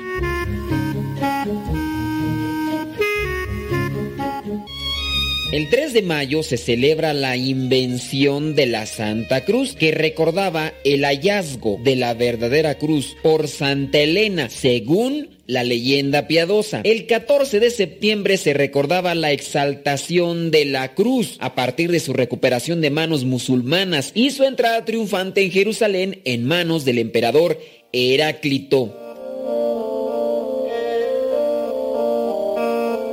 La iglesia en su revisión del calendario fusionó ambas fiestas en la del 14 de septiembre, pero sin eliminar la devoción de la fiesta de la Santa Cruz de Mayo, donde pues se hallaba establecida y gozaba de tradición cuando adornaban las cruces con flores u otros signos. Ahora, ¿qué es lo que se celebra actualmente? Pues ya no se celebra lo que fue el hallazgo de la cruz por la devoción piadosa que se dice, ni tampoco se celebra o se recuerda la recuperación de la Santa Cruz material. La fiesta hace con sus oraciones y sus lecturas una orientación al sacrificio redentor de Cristo y no tanto a la cruz como puro instrumento. Pero hay algo todavía que nos cuestionan más algunas personas por ahí. Dicen que el símbolo de la cruz es un símbolo maldito. Incluso otros llegan a decir que no hubo tal cruz, sino que era un palo. Para muchos el Cristo de la cruz es un Cristo impotente. Para ellos la cruz es símbolo de humillación, de derrota y muerte. Pero la verdad es que piensan eso porque ignoran el poder de Cristo para cambiar la humillación en exaltación, la derrota en victoria, la muerte en vida y la cruz en camino hacia la luz. No veo por qué niegan la cruz. Jesús en vida ya hablaba de esta misión que él tenía. Jesús, sabiendo el rechazo que iba a producir la predicación de la cruz, comenzó a manifestar a sus discípulos que él debía ir a Jerusalén y sufrir mucho, ser matado y resucitar al tercer día. Pero Pedro le tomó aparte y se puso a reprenderle, lejos de ti, Señor, de ningún modo te sucederá eso. Pero Jesús dijo a Pedro, quítate de mí, Satanás, porque tus pensamientos no son de Dios, sino de los hombres. Lo encontramos en el Evangelio de Mateo capítulo 16 versículos del 21 al 23. La cruz es el símbolo del cristiano que nos enseña cuál es nuestra auténtica vocación como seres humanos. Entonces aparecerá en el cielo la señal del Hijo del Hombre. Mateo 24, versículo 30. Algunas personas para confundirnos nos preguntan, ¿adorarías tú el cuchillo con que mataron a tu padre? Por supuesto que no. Y ahí te van algunas respuestas. Primero, porque mi padre no tiene poder para convertir un símbolo de derrota en símbolo de victoria. Pero Cristo sí tiene poder. ¿O tú no crees en el poder de la sangre de Cristo? Mira, si la tierra que pisó Jesús es tierra santa, con mayor razón la cruz bañada con la sangre de Cristo es Santa Cruz. Segunda respuesta. Hay que aclarar para que no confundan. No fue la cruz la que mató a Jesús, sino nuestros pecados. Y ya de seguro me vas a preguntar que dónde dice eso. Mira, la Biblia dice, pero fue traspasado a causa de nuestra rebeldía, fue atormentado a causa de nuestras maldades. El castigo que sufrió nos trajo la paz. Por sus heridas alcanzamos la salud. Búscalo ahí en el profeta Isaías capítulo 53 versículo 1. El mismo versículo lo dice, pero fue traspasado a causa de nuestra rebeldía, fue atormentado a causa de nuestras maldades. Entonces, Él llegó a sufrir no por la cruz, sino por nuestros pecados. Ante todo esto te pregunto, ¿cómo puede ser la cruz signo maldito si la misma cruz nos cura y nos devuelve la paz?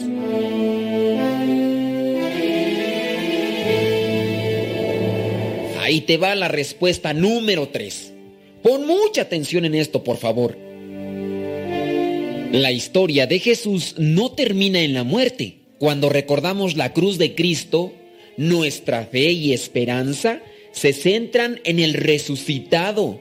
Por eso para San Pablo la cruz era motivo de gloria. Decía, en cuanto a mí, de nada quiero gloriarme sino de la cruz de nuestro Señor Jesucristo, pues por medio de la cruz de Cristo, el mundo ha muerto para mí y yo he muerto para el mundo. Búscalo allí en la Biblia, Gálatas capítulo 6, versículo 14. Con todo esto de la cruz podemos sacar varias enseñanzas. Primero, con sus dos maderos nos enseña quiénes somos y cuál es nuestra dignidad. El madero horizontal nos muestra el sentido de nuestro caminar al que Jesucristo se ha unido haciéndose igual a nosotros en todo, excepto en el pecado. Somos hermanos del Señor Jesús, hijos de un mismo Padre en el Espíritu. El madero que soportó los brazos abiertos del Señor nos enseña amar a nuestros hermanos como a nosotros mismos. Y el madero vertical nos enseña cuál es nuestro destino eterno, nos indica el cielo no tenemos morada acá en la tierra, caminamos hacia la vida eterna. Todos tenemos un mismo origen, la Trinidad que nos ha creado por amor y un destino común. El cielo, la vida eterna. La cruz pues nos enseña cuál es nuestra real identidad. Dice el Evangelio de Juan capítulo 3 versículo 16. Tanto amó Dios al mundo que entregó a su Hijo único para que todo el que crea en Él no perezca, sino que tenga vida eterna. Pero, ¿cómo lo entregó? ¿No fue acaso en la cruz? La cruz es el recuerdo de tanto amor del Padre hacia nosotros y del amor mayor de Cristo, quien fue quien dio la vida por sus amigos. Lo encontramos en el Evangelio de Juan capítulo 5 versículo 13. Por eso, con todas las de la ley decimos, la Santa Cruz y por eso la podemos llevar en nuestro pecho, la podemos tener en la entrada de nuestra casa, llevarla en el automóvil. La cruz es la Santa Cruz que nos recuerda cuánto amor Dios tiene por nosotros. Algunos utilizan las citas bíblicas, nosotros utilizamos la cruz porque también las imágenes nos ayudan a recordar cuánto amor tiene Dios por nosotros. La cruz es signo de reconciliación con Dios, con nosotros mismos, con los humanos y con todo el orden de la creación. La cruz es el símbolo del cristiano que nos enseña cuál es nuestra auténtica vocación como seres humanos. Entonces aparecerá en el cielo la señal del Hijo del Hombre. Mateo 24, versículo 30. Y si tú eres de los que odian la cruz o que rechazan la cruz, déjame decirte esto. Satanás el orgulloso y soberbio odia la cruz porque Jesucristo, humilde y obediente, lo venció en ella, humillándose a sí mismo, obedeciendo hasta la muerte y muerte de cruz. Y así transformó la cruz en victoria, por lo cual Dios le ensalzó y le dio un nombre que está sobre todo nombre. Filipenses capítulo 2, versículo del 8 al 9 que no te avergüence llevar la cruz, que no te avergüence decirle la Santa Cruz, porque por medio de la Santa Cruz se nos abrió el paraíso.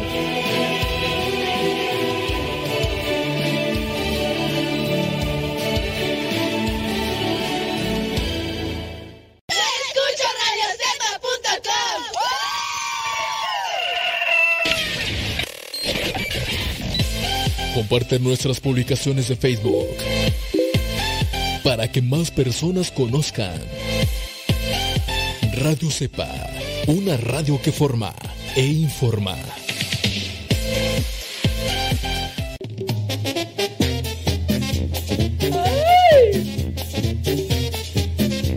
¡Ay, ay, ay! ¡Échale, David Trejo!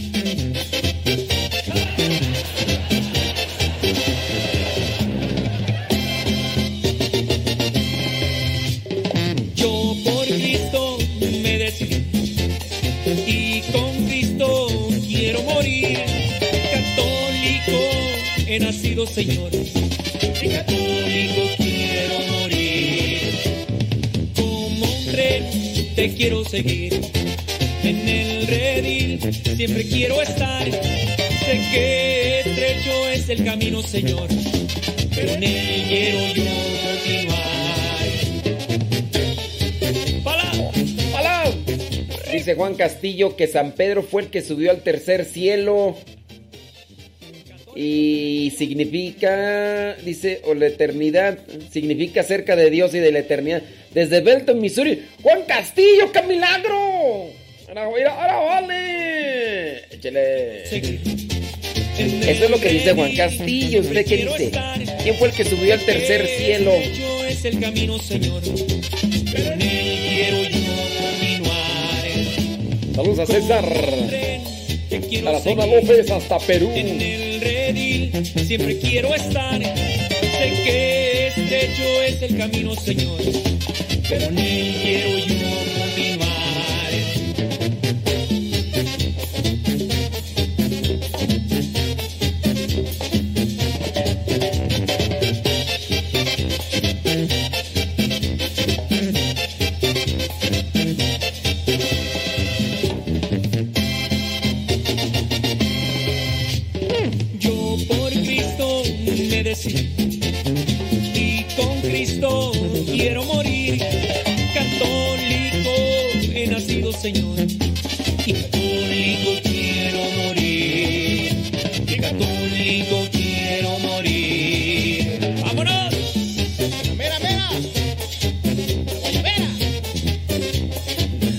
mera mera, la guayabera.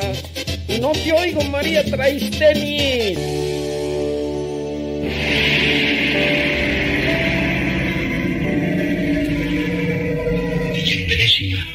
Cayetano de Tien, el apóstol de la verdadera reforma según la ley de Dios, siente en su alma la angustia del peligro inminente, del peligro que se levanta en el horizonte del mundo católico y siente el llamado preeminente para empuñar la espada.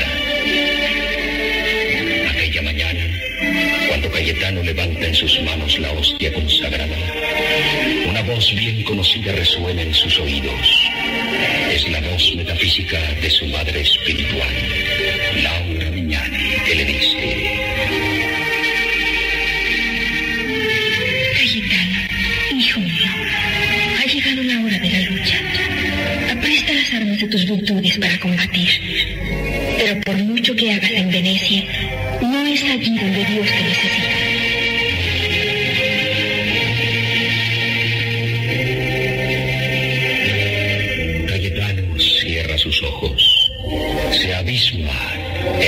presencia de Dios, irreverente y sumiso exclama en su interior. Señor, heme aquí dispuesto a lo que sea tu voluntad. Manda, Señor, que tu siervo escucha.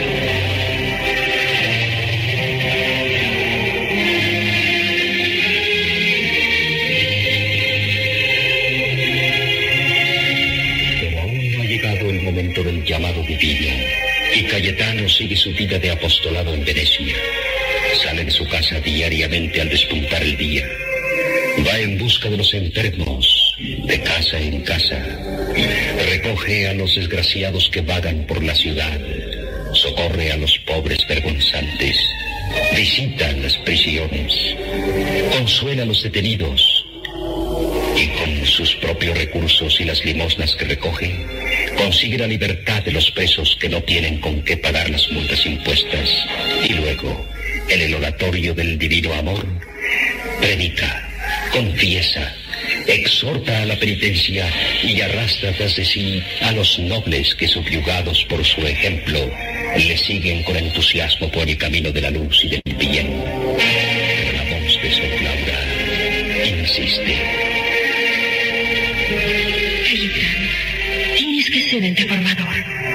Dios lo quiere.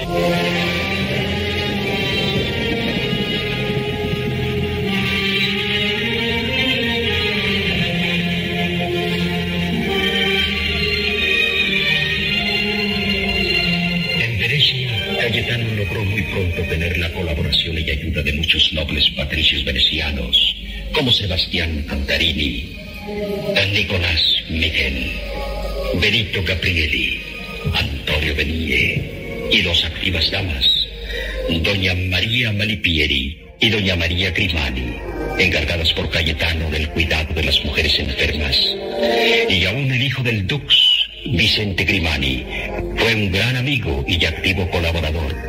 Frecuentemente Cayetano y Vicente hablaban largamente.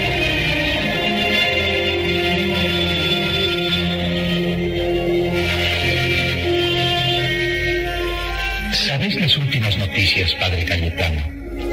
¿Os referís a la guerra entre Francia y Alemania, Vicente? Eh, sí, la guerra entre Francisco I de Francia y Carlos V de Alemania. Las tropas francesas han asaltado la ciudad de Reggio, perteneciente a la Santa Sede Romana y aliada de Carlos V. Me han dicho que Suiza se pone de parte del monarca francés. Así es. Mi padre, el Dux, recibió noticias de que las tropas suizas han invadido los límites de Bérgamo. La guerra de Suiza es el resultado del cisma encabezado por Zwinglio. Otra noticia alarmante, padre. En Roma hay peste. No se trata ahora de lo que ha sido otras veces. La enfermedad es tan virulenta que amenaza despoblar la ciudad. Que Dios tenga piedad del mundo. Que aplaque su ira. Tamañas calamidades, solo queda de lograr el perdón, la penitencia y la oración. Vos practicáis ambas cosas. Nosotros os seguimos por el camino que nos señaláis. No basta, amigo mío. No basta. Hay que llegar hasta el sacrificio. Hay que llegar hasta ofrendar nuestras vidas en aras de nuestra fe. Y en estos momentos de angustia debo salir de Venecia. Os vais, padre. Unos días tan solo. Se trata del casamiento de mi sobrina Isabel en Vicencia. Debo asistir a la ceremonia y aprovecharé mi viaje para declinar, en favor de mis parientes, el derecho a administrar los bienes familiares. Es preciso que me desentienda de todas las cosas terrenales para poder consagrarme en las actividades de mi vocación sin solicitud de patria ni de parientes. Mientras dure mi ausencia, que será corta, os encomiendo de una manera especial todos los trabajos que tenemos emprendidos. Id sin cuidado, querido padre. Trataré de supliros en la medida de mi esfuerzo.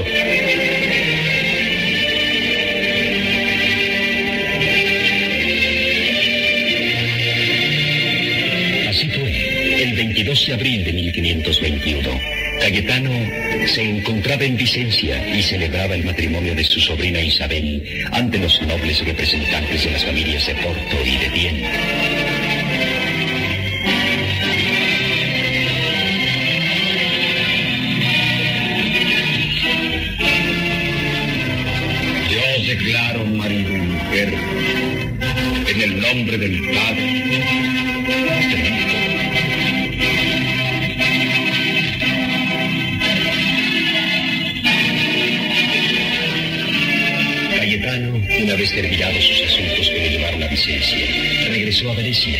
Las noticias continuaban cada vez más y más alarmantes.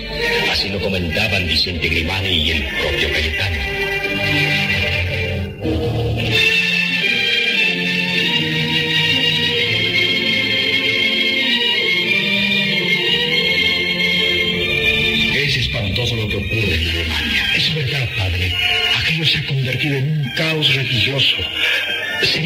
Levantar un ejército poderoso y enfrentarse a ellos cercenando la cabeza que les guía. No, no, amigo mío.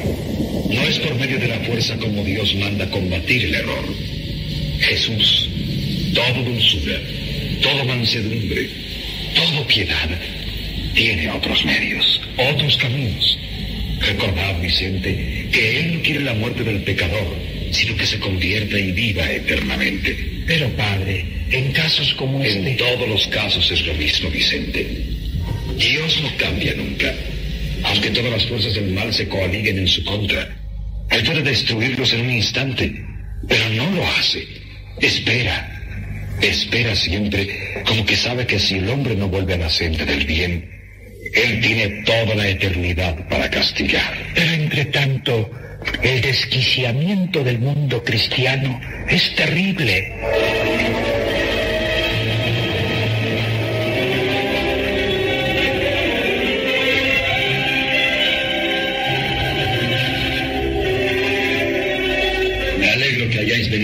Era preciso que vos y yo habláramos. Estoy a vuestras órdenes. ¿Qué habéis hecho en Suiza? Desatar la guerra contra Roma. Los ejércitos de mi patria atacan las ciudades de la provincia de Bérgamo y hasta ahora no han sufrido ninguna derrota. Cada ciudad conquistada por los nuestros adopta en el acto las enseñanzas vuestras, llenas de sabiduría y de verdad. ¿Y el pueblo? ¿Acepta vuestro nuevo credo? Lo acepta con entusiasmo. Están cansados del yugo romano y ven ahora la libertad en sus creencias y en su fe. A veces me asaltan dudas acerca de lo que hemos hecho. ¿Dudas? ¿Es que creéis que hemos cometido un error? No lo digáis a nadie de partido entero, porque sería la derrota más humillante, derrota que no podemos sufrir. Que la suerte nos ayude, amigo mío. Así será. Hacemos el bien por el bien mismo. Tenemos libertad de acción. Debemos imponernos y el mundo es nuestro. El mundo es nuestro. Cuando hayamos triunfado, vos seréis el pontífice de la nueva iglesia y nadie, ni los reyes mismos, lograrán enfrentarse a vos. Nos llaman herejes. ¿Qué importa el nombre? Adelante, Martín Lutero. Alemania y Suiza están con nosotros. Es decir, el corazón de Europa. Roma caerá. Francia y España no tardarán en unirse a la reforma y el triunfo será nuestro.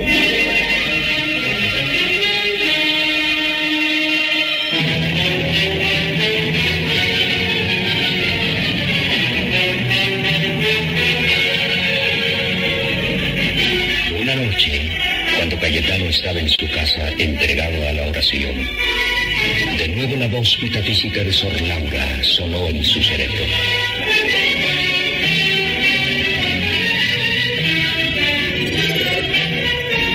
Cayetano, vuelve a Roma. Es donde debes trabajar contra el error.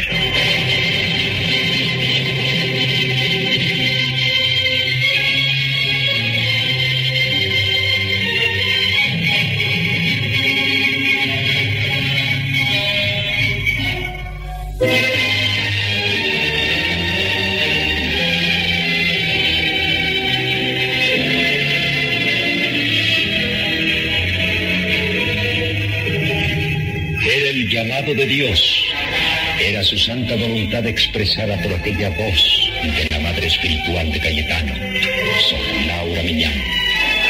Cayetano, con la obediencia ciega que tuvo siempre para sus superiores y consejeros, dejó organizado todo cuanto había emprendido en Venecia y tomó el camino de la ciudad eterna.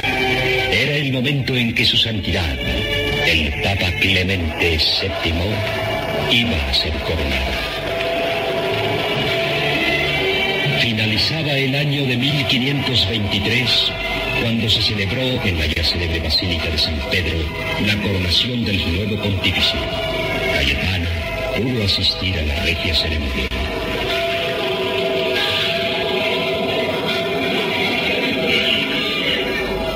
Cayetano, quizá una de las primeras personas que entrevistó en Roma, fue su gran colaborador y amigo Bonifacio de Córdoba, actualmente abogado consistorial en la corte de Clemente VII. Antiguo conocido de Cayetano, sacerdote de costumbres intachables.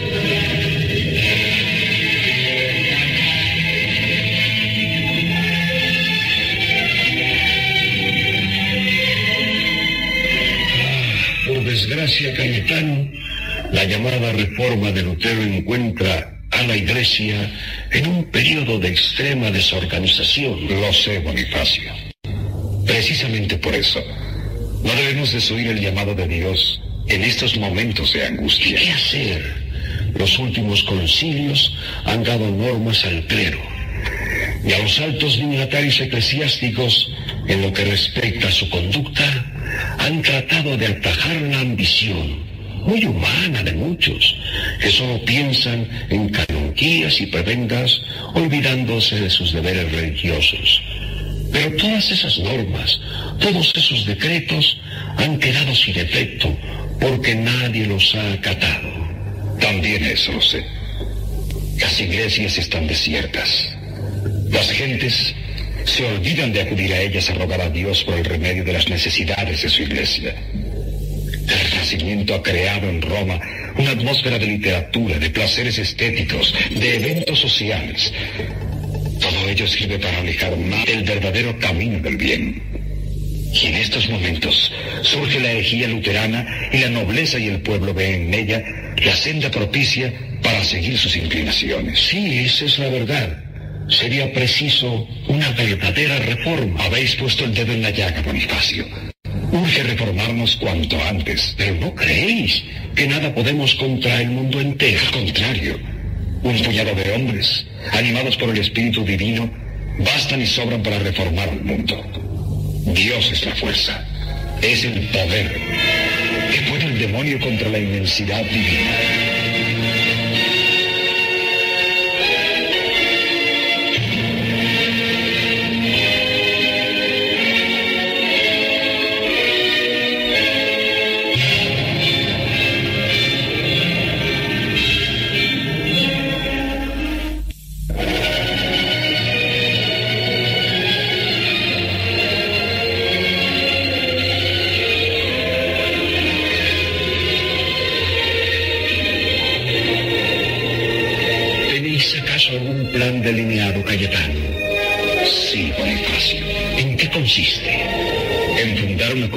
Simples clérigos que siendo dechado de virtudes sacerdotales, prediquen con el ejemplo el menosprecio del mundo y enseñen a buscar ante todo el reino de Dios y su justicia.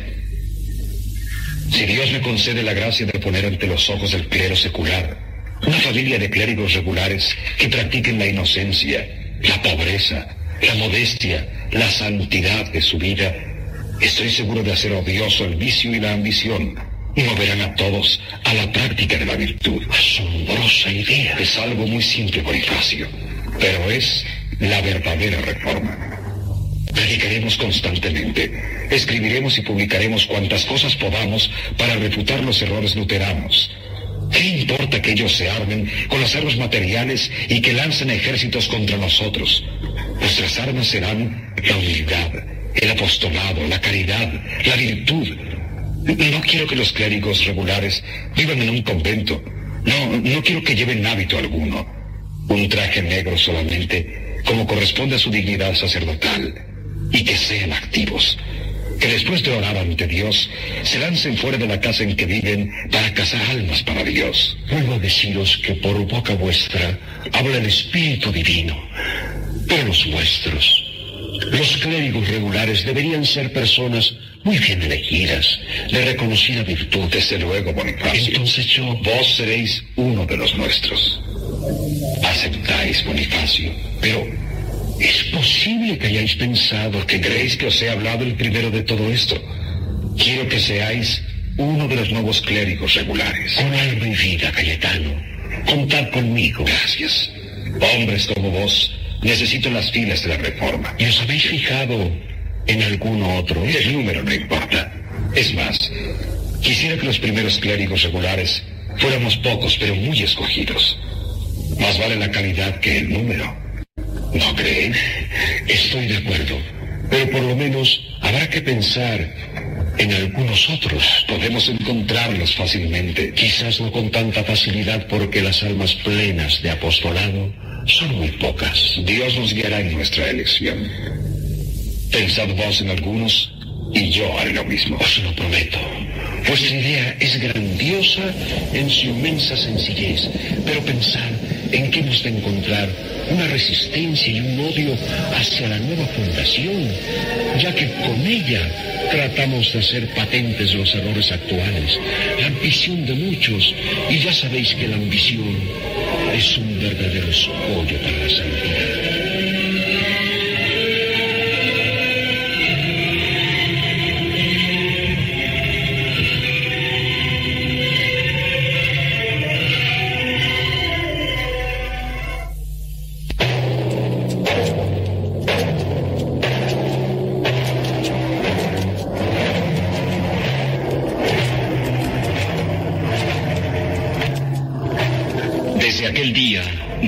De Cone no cesó de mirar en torno suyo tratando de encontrar individuos capaces de echar sobre sus hombros la carga de aquel difícil apostolado.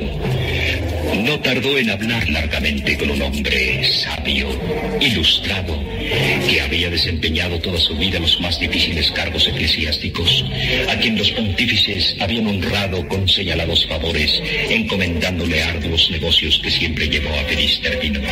Su nombre era Juan Pedro Carafa, obispo de Chieti y arzobispo de Brindis.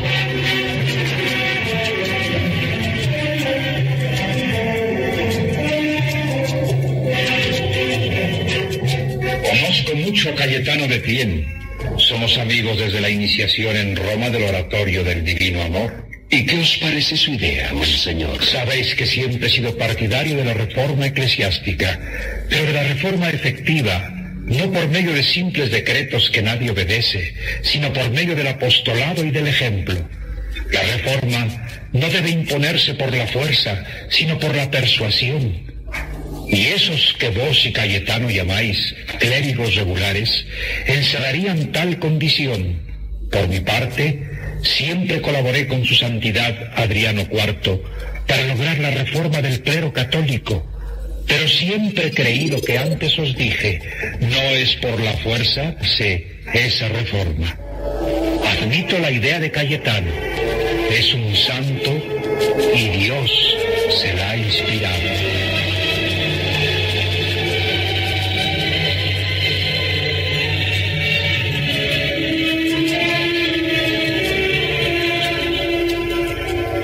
Unos cuantos días más tarde, Cayetano se encontraba en su casa elaborando concienzudamente los reglamentos de la nueva asociación que debía regir los clérigos regulares.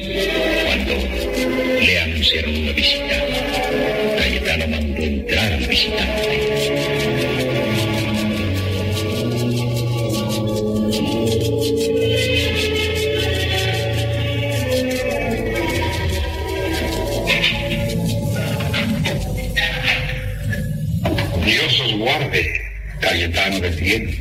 Monseñor Juan Pedro Carafa en mi casa.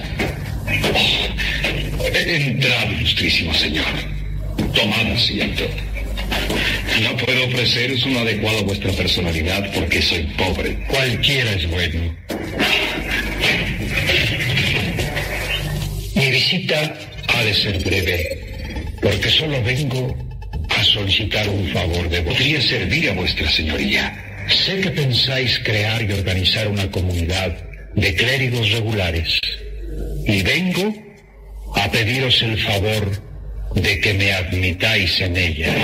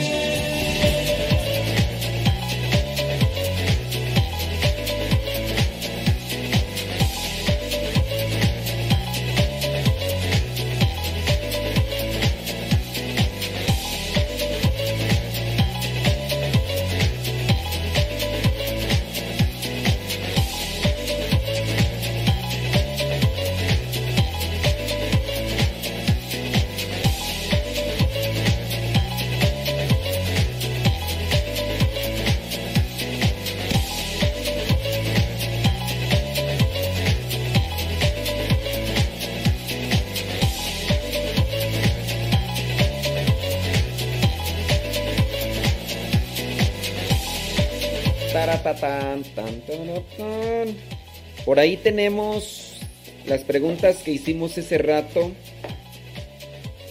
con relación a la Biblia. Así que las respuestas se las vamos a dar. Espérenme tantititito. Espérenme tantititito. Tantititito nomás. One moment, please. Espérenme. Espérenme. Ya pasó a. Ya pasó al, diario misionero. Ayer me regalaron una. Ayer me regalaron un, una caja que pues es una caja de para corn flacos. Me regalaron una caja para corn flacos. Corn flacos. No es con flakes, es para corn flacos. Ya la pusimos en el diario misionero. Saludos a Guillermo Carvajal, Guillermo Carvajal, que fue el que nos hizo la caja para cereal. La caja para cereal. Corn flacos. Corn flacos. Ey.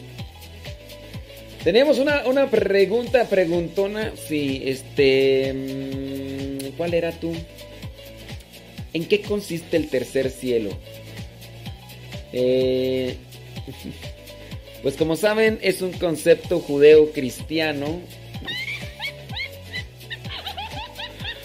Es un concepto judeo-cristiano, según alguien este, nos lo hizo así saber. Es un concepto judeo-cristiano. Ay, Dios mío, santo. Oh. Sí, déjame ver.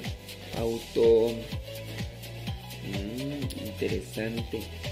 Interesante. Cortinillas. Muy bien. El libro. Fondos. Efectos. Aquí, efectos. ¿Será este? A ver. Oh, ya estoy checando aquí.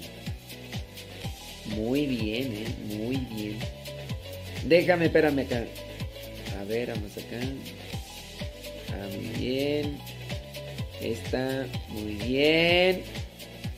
Esta, muy bien. Bien, bien, bien.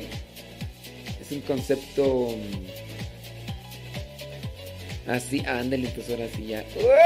Ahora sí, ahora sí. Ya, ya. Ya le agarré que este asunto. Oh, ya, ya. Listo. Entonces. Concepto judeo-cristiano.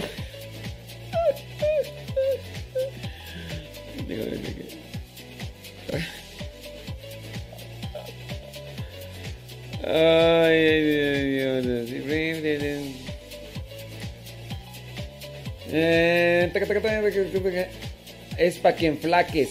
No, pero yo pienso, yo pienso que para que enflaques más bien es corn flacos, ¿no? Corn flacos. Para que enflaques. Con flacos. A ver, ¿cómo queda mejor? ¿Para que enflaques o con flacos? Dice Dagoberto, dice, padre, queremos mañanitas para el hijo de María Gamino. No, pues, no, ya, tú, este, Dagoberto, tú ya también ya te subiste al tren. Sí, no, ya, también ya, Dagoberto, ya. No, Dagoberto. Sí, ya, ya tenemos con la... mm, La de este... Tóxica al cuadrado y la Cruz Cuata, no, ya. Ya, Dagoberto. A ver, a ver, a ver, a ver.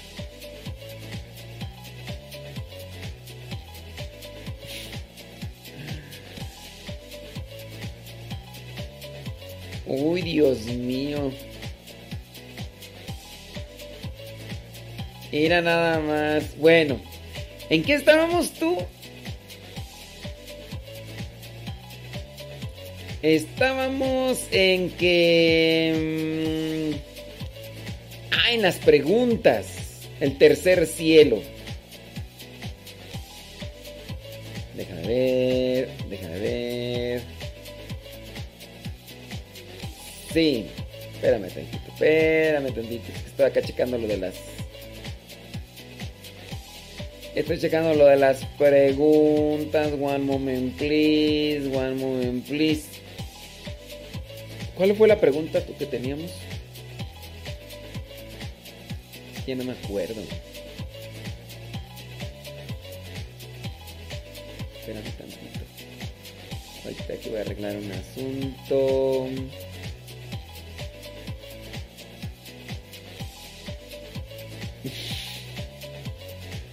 Ya. Ándele pues. Moment. Sí, espérame tantito. Espérame. Sí, la pregunta preguntona es la siguiente. ¿A qué se refiere con el tercer cielo? Aquel...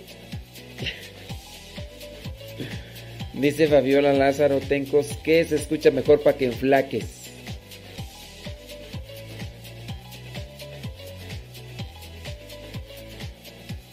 ¿Para que enflaques o con flacos? Bueno, espérenme tantito.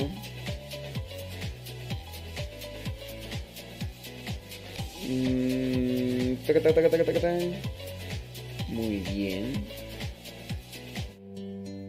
Listo. Ya. ¿Cuál era la pregunta tú que hasta se me olvidó por estar acá checando? Señor, encontré la respuesta a mis dudas. Ándele pues. Sí, la- ¿cuál era la pregunta tú que no me acuerdo? Ah, la del tercer cielo. Sí es cierto.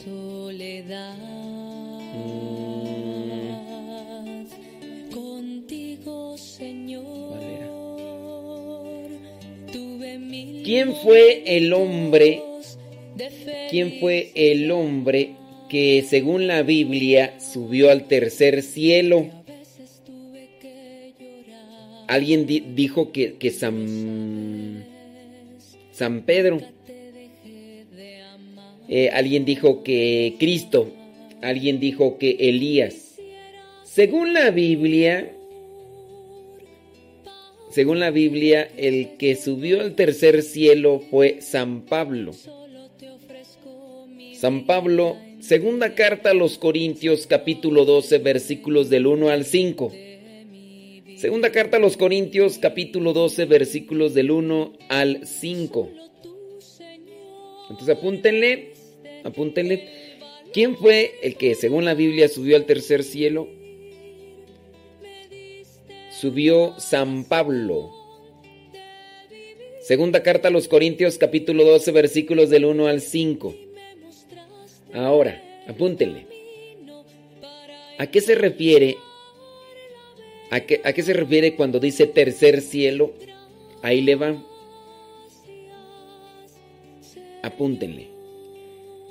En la concepción, en la concepción de los judíos, en la concepción de los judíos, el tercer cielo es donde habita Dios. El tercer cielo es donde habita Dios. El primer cielo se refiere a lo que nosotros vemos como azul y con nubes. Cuando nosotros miramos hacia arriba y miramos las nubes y miramos el firmamento azul, regularmente nosotros también estamos acostumbrados a decir, mira, mira al cielo, o sea, mira a las nubes, mira al firmamento azul. En la concepción judía a eso le llaman el primer cielo. El segundo cielo, dentro de la concepción judía, es El segundo cielo es lo que está después de las nubes y de lo azul, porque así se miraba. Todavía no, no existía la tecnología que tenemos ahora.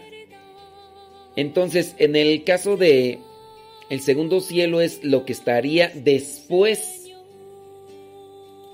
Lo que estaría después de esas nubes y de eso azul, que no es azul, sabemos muy bien. ¿no? Después, el tercer cielo sería para los judíos el lugar donde habita Dios. Entonces, por eso dice San Pablo, al tercer cielo. ¿Ok?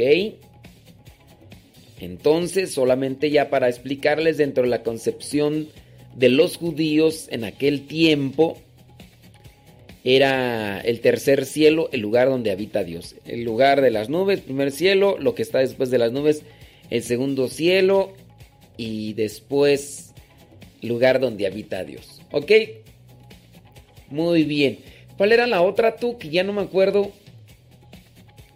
¿Cuál era la otra pregunta que hicimos? Que no me acuerdo cuál era.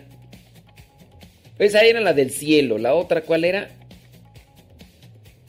Ta, ta, ta, ah, sí es cierto, ya me acordé.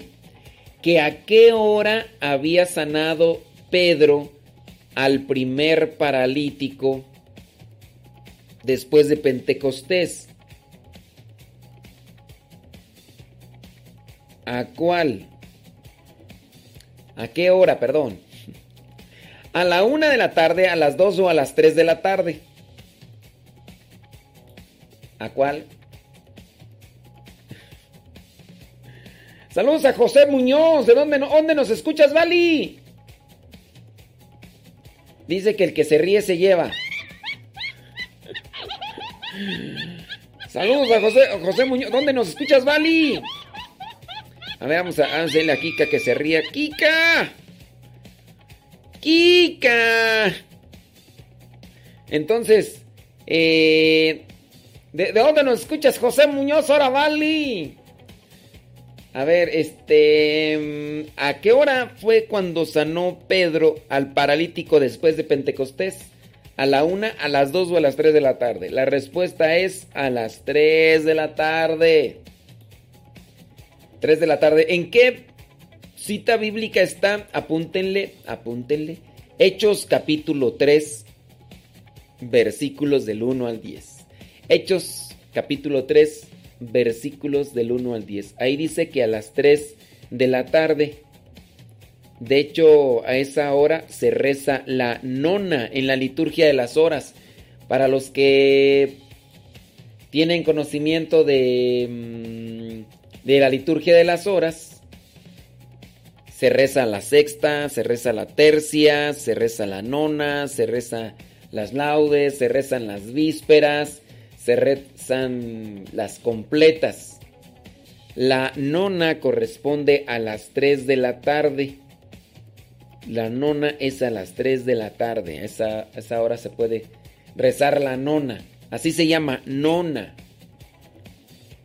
Dice Dagoberto que si no hay cuatro tipos, que si no hay cuatro cielos, no, no sé, yo tú, ¿dónde, ¿de dónde viste eso? ¿Dónde viste eso de los cuatro cielos? El Señor de los cielos. ¿Quién más tú? Eh, pues. Ey, Ahora, ahora, vale, pues ¿de dónde pues? ¿Dónde, ¿Dónde nos escuchan? Dice José Muñoz que está en Los Ángeles. Saludos hasta Los Ángeles, California. Eh, César dice que si no hay premio, este, vamos a ponerle unas risas de Kika. Kika. Kika. Dice. A ver, espérame, ya se me atoró acá la. ¿Qué? ¿Qué? A ver, pasó, pasó algo, pasó algo. Dice, da clic en activar, desactivar, sostenga el clic. Oh, es que aquí se atrabó esto. Dice, de clic, activar o desactivar. Sostenga mientras se oprime. Ah. Se trabó. Es que acá se me trabó el... el, el- ya se trabó el DJ. Virtual DJ. Uh, ni aguantas nada, Virtual DJ. Yo pensé que me ibas a funcionar mejor. ¿Dónde estás tú? Sí. ya se, ya se trabó. Espérame. Uy, no. No, pues así no. Así no baila mi hija con el señor. Déjame checar. Es que acá estoy. Estoy probando el Virtual DJ para el fondo de la música. ¿Y si atoro? Ya. Listo. ¿Quién sabe qué le pasó al Virtual DJ? El Virtual DJ. Y es que apenas ayer estuve ahí agarrándole. Ok, muy bien. Ok. A ver, déjame checar entonces. ¿Cómo está aquí el asunto? ¿Cómo está aquí el asunto? Tan, taran, tan. Muy bien. Ahí está, creo. Le bajo acá volumen. Ahí está. Ay, ay, sorry con excuse me. Es que estoy acá che- checando mi virtual DJs. Porque. ¿Por qué será? ¿Por qué se fue? A ver. ¿Dónde tú? Programas, pruebas, audios. Este. Audios, base fondos. Ándele. Acá merengues tengues. Listo, calisto. Em, déjame ponerla aquí. Dice cargar, repetir, mezclar, pinchar, reproducir, em, marcar, buscar canciones similares, buscando Genius, este, automixis, tipo, duración, repetir, quitar, limpiar, aleatorio una vez, quitarlas ya tocadas. Vamos a poner quitarlas ya tocadas. O sea que las que se vayan tocando, ah ya, pues es. Listo. Si es que estaba acá aprendiendo a tocar lo del... No, déjame bajarle. Hay algo aquí que no funciona. Ahí está. Ya, creo que era así. Sí, porque estaba muy alto. Listo. Creo. Creo. Ahora sí, este, ¿en, en qué estábamos tú? Eh, muy bien, muy bien. Déjame checar acá. Muy bien.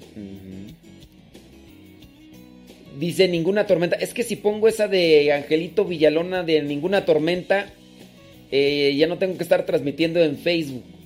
Porque si no me lo cortan. Así es. Bueno. No, de hecho ya, ya vamos a cortar en, en, YouTube. Espera, ya nomás, ya nomás terminamos con esto y ponemos la de ninguna tormenta. Déjame ver aquí nada más. Espérame tantito, espérame tantito, espérame tantito. Ya, ya.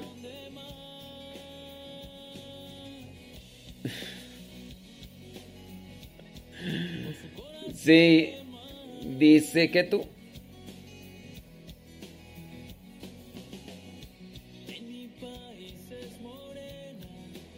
Dice, si supieras la importancia de la oración, te garantizo. Por la señal de la Santa Cruz de nuestros enemigos, líbranos, Señor Dios nuestro. En nombre del Padre, Hijo y Espíritu Santo. Amén. Cuando te despiertas, te haces la señal de la cruz. Y antes de comer, te haces la señal de la cruz. Al menos una vez al día te hacen la señal de la cruz. Si supieras la importancia de esta oración, te garantizo que la podrías más, que la pondrías más en práctica. Muchas personas, al no entender la importancia de esa oración, la hacen de forma así, sin sentido. La hacen sin conciencia, haciendo apenas el gesto, sin la efectiva invocación a la Santísima Trinidad. La señal de la cruz no es un gesto ritualista, sino una verdadera y poderosa oración. Es la señal de los cristianos. Por medio de ella muchos santos invocaban la protección del Altísimo. A través de ella pedimos a Dios que por los méritos de la Santa Cruz de su Hijo, nuestro Señor Jesucristo, Él nos libre de nuestros enemigos. Por la señal de la Santa Cruz de nuestros enemigos. Líbranos, Señor. Y de todas las trampas del mal que atentan contra nuestra salud física y espiritual. Pero, ¿sabes hacer la señal de la cruz? De forma solemne, sin prisa y con la mayor devoción. Entonces, seamos conscientes de lo que rezamos. Si nosotros hacemos la señal de la cruz, que sea en conciencia, porque cada una de las cosas que decimos dentro de esta oración se cumple. Dios cumple lo que promete. Por eso, seamos más atentos. Una gran parte, ¿sabes tú qué se hizo de la Santa Cruz donde murió Cristo? Una gran parte de la cruz la podemos encontrar en la Basílica de la Santa Cruz en Jerusalén. Dice, justamente es llamada así porque fue construida para conservar esta venerada reliquia de la pasión de Cristo. Santa Elena, madre de Constantino, la hizo traer en uno de sus viajes a Tierra Santa en el año 325 después de Cristo. Y se llama de Jerusalén porque la base de su cimiento contiene tierra consagrada del monte Calvario. Esta iglesia de la Santa Cruz en Jerusalén no está en Jerusalén, está más bien en Roma, pero se dice en Jerusalén porque la base de los cimientos está construida con tierra traída del Calvario. Por lo tanto, en la antigüedad era muy importante para los peregrinos visitar esta basílica. Sentían como si estuvieran en el mismo Jerusalén. Remarcamos, la iglesia no está no está en Jerusalén, está allí en Roma. Dice mm, Sócrate escolástico, nacido cerca al año 380, cuenta Sócrate escolástico cómo Helena, después de hacer destruir un templo pagano que se encontraba arriba del sepulcro, se encontró con tres cruces y el titulus crucis, y que para reconocer cuál de ellas era, acercó los leños a una mujer moribunda que milagrosamente quedó curada inmediatamente después del contacto con la verdadera cruz. Entonces, encontraron ahí estos maderos decían, bueno, ¿cuál será la cruz verdadera? Y entonces llevaron a esta mujer enferma y le acercaron los diferentes maderos y cuando acercaron los maderos aquellos con los que se curó dijeron, pues esta es la mera mera. Dice, donde ahora se erige la basílica, antiguamente fue la villa de la misma santa, que luego con varias modificaciones a través de los años tomó la forma en la que se le conoce ahora. En una de las restauraciones efectuada por orden del cardenal Mendoza en el año 1000, fue hallada en una caja amurallada en el arco abismal de la iglesia la Titulus Crucis, la tabla con las inscripciones en tres idiomas, hebreo, griego y latín, que señalaba que señala la, la motivación de la condena a muerte. La inscripción en hebreo se basa en diferentes interpretaciones. Es más visible en griego. Dice en griego, Is Nazarenus, Basileus, Tum Iudaivin. En latín dice Aim Nazarinus Rex X Daeru. Jesús el Nazareno, el rey de los judíos. Entonces todavía se encuentra esa tabla que fue colocada en la cruz de Cristo. En la actual capilla donde se encuentra el leño de la Santa Cruz, se encuentran también otras reliquias, que son fragmentos de la, de la gruta de la Natividad, ahí de la gruta donde fue depositado Jesús el día de su nacimiento. Y también dice del Santo Sepulcro, la falange del dedo de Santo Tomás, el patíbulo del buen ladrón y dos espinas de la corona de Jesús. Todas esas reliquias son encontradas allí en la Basílica de la Santa Cruz en Jerusalén, pero que está en Roma, se llama así. Pues ahí están esas reliquias. Para llegar a la capilla se accede por un corredor que simboliza la ascensión al Calvario. Todos los peregrinos que la visitan suelen buscar la cruz como la tenemos presente simbólicamente, pero se desilusionan al encontrar solo el travesaño. Y esto es porque la otra parte fue fragmentada y varios pedazos son venerados en diferentes partes del mundo. También se dice que varias iglesias en Roma conservan en una en su piedra fundamental un fragmento de la cruz. Por eso, si tú vas a esta basílica de la Santa Cruz en Jerusalén, allá en Roma, no esperes encontrar lo que son, lo que es la cruz así como la, la conocemos, pero sí están ahí las reliquias. Recuerden que las reliquias son importantes para la fe.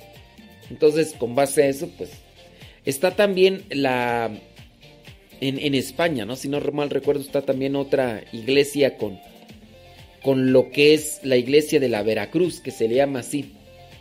El 14 de septiembre, bueno, creo que ya se lo pusimos en el podcast ese rato, ¿no? De los diferentes cambios que se hicieron y por qué en México. Me decían hace rato que en Colombia también se celebra lo que vendría a ser la Santa Cruz el 3 de mayo.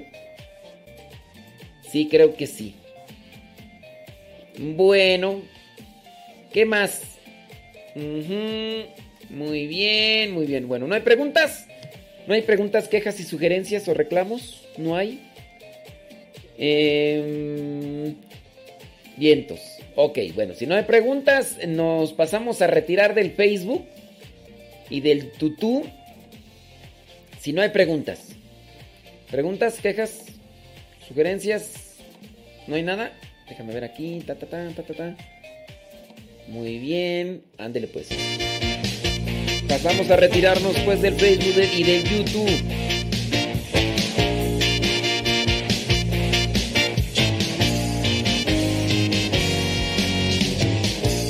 Tesoro que llevo en mí, ese tesoro viene de ti. Eres la perla que yo escogí, que hoy me hace feliz. Dejé mi barca y te seguí. Tú me dijiste venir a mí. Un pescador de hombre soy de ti y así quiero morir. Yo te seguí porque te creí. Vida eterna se encuentra en ti. Y aunque en momentos voy a sufrir, tú estarás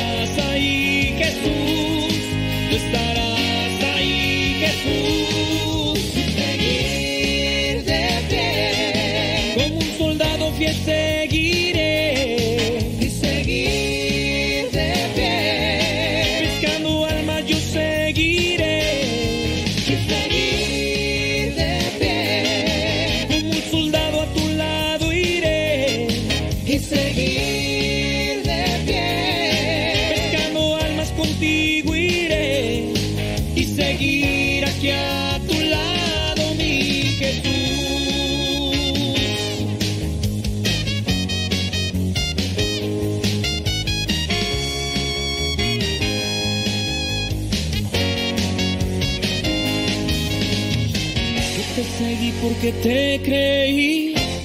Vida eterna se encuentra en ti. Y aunque en momentos voy a sufrir, tú estarás ahí, Jesús.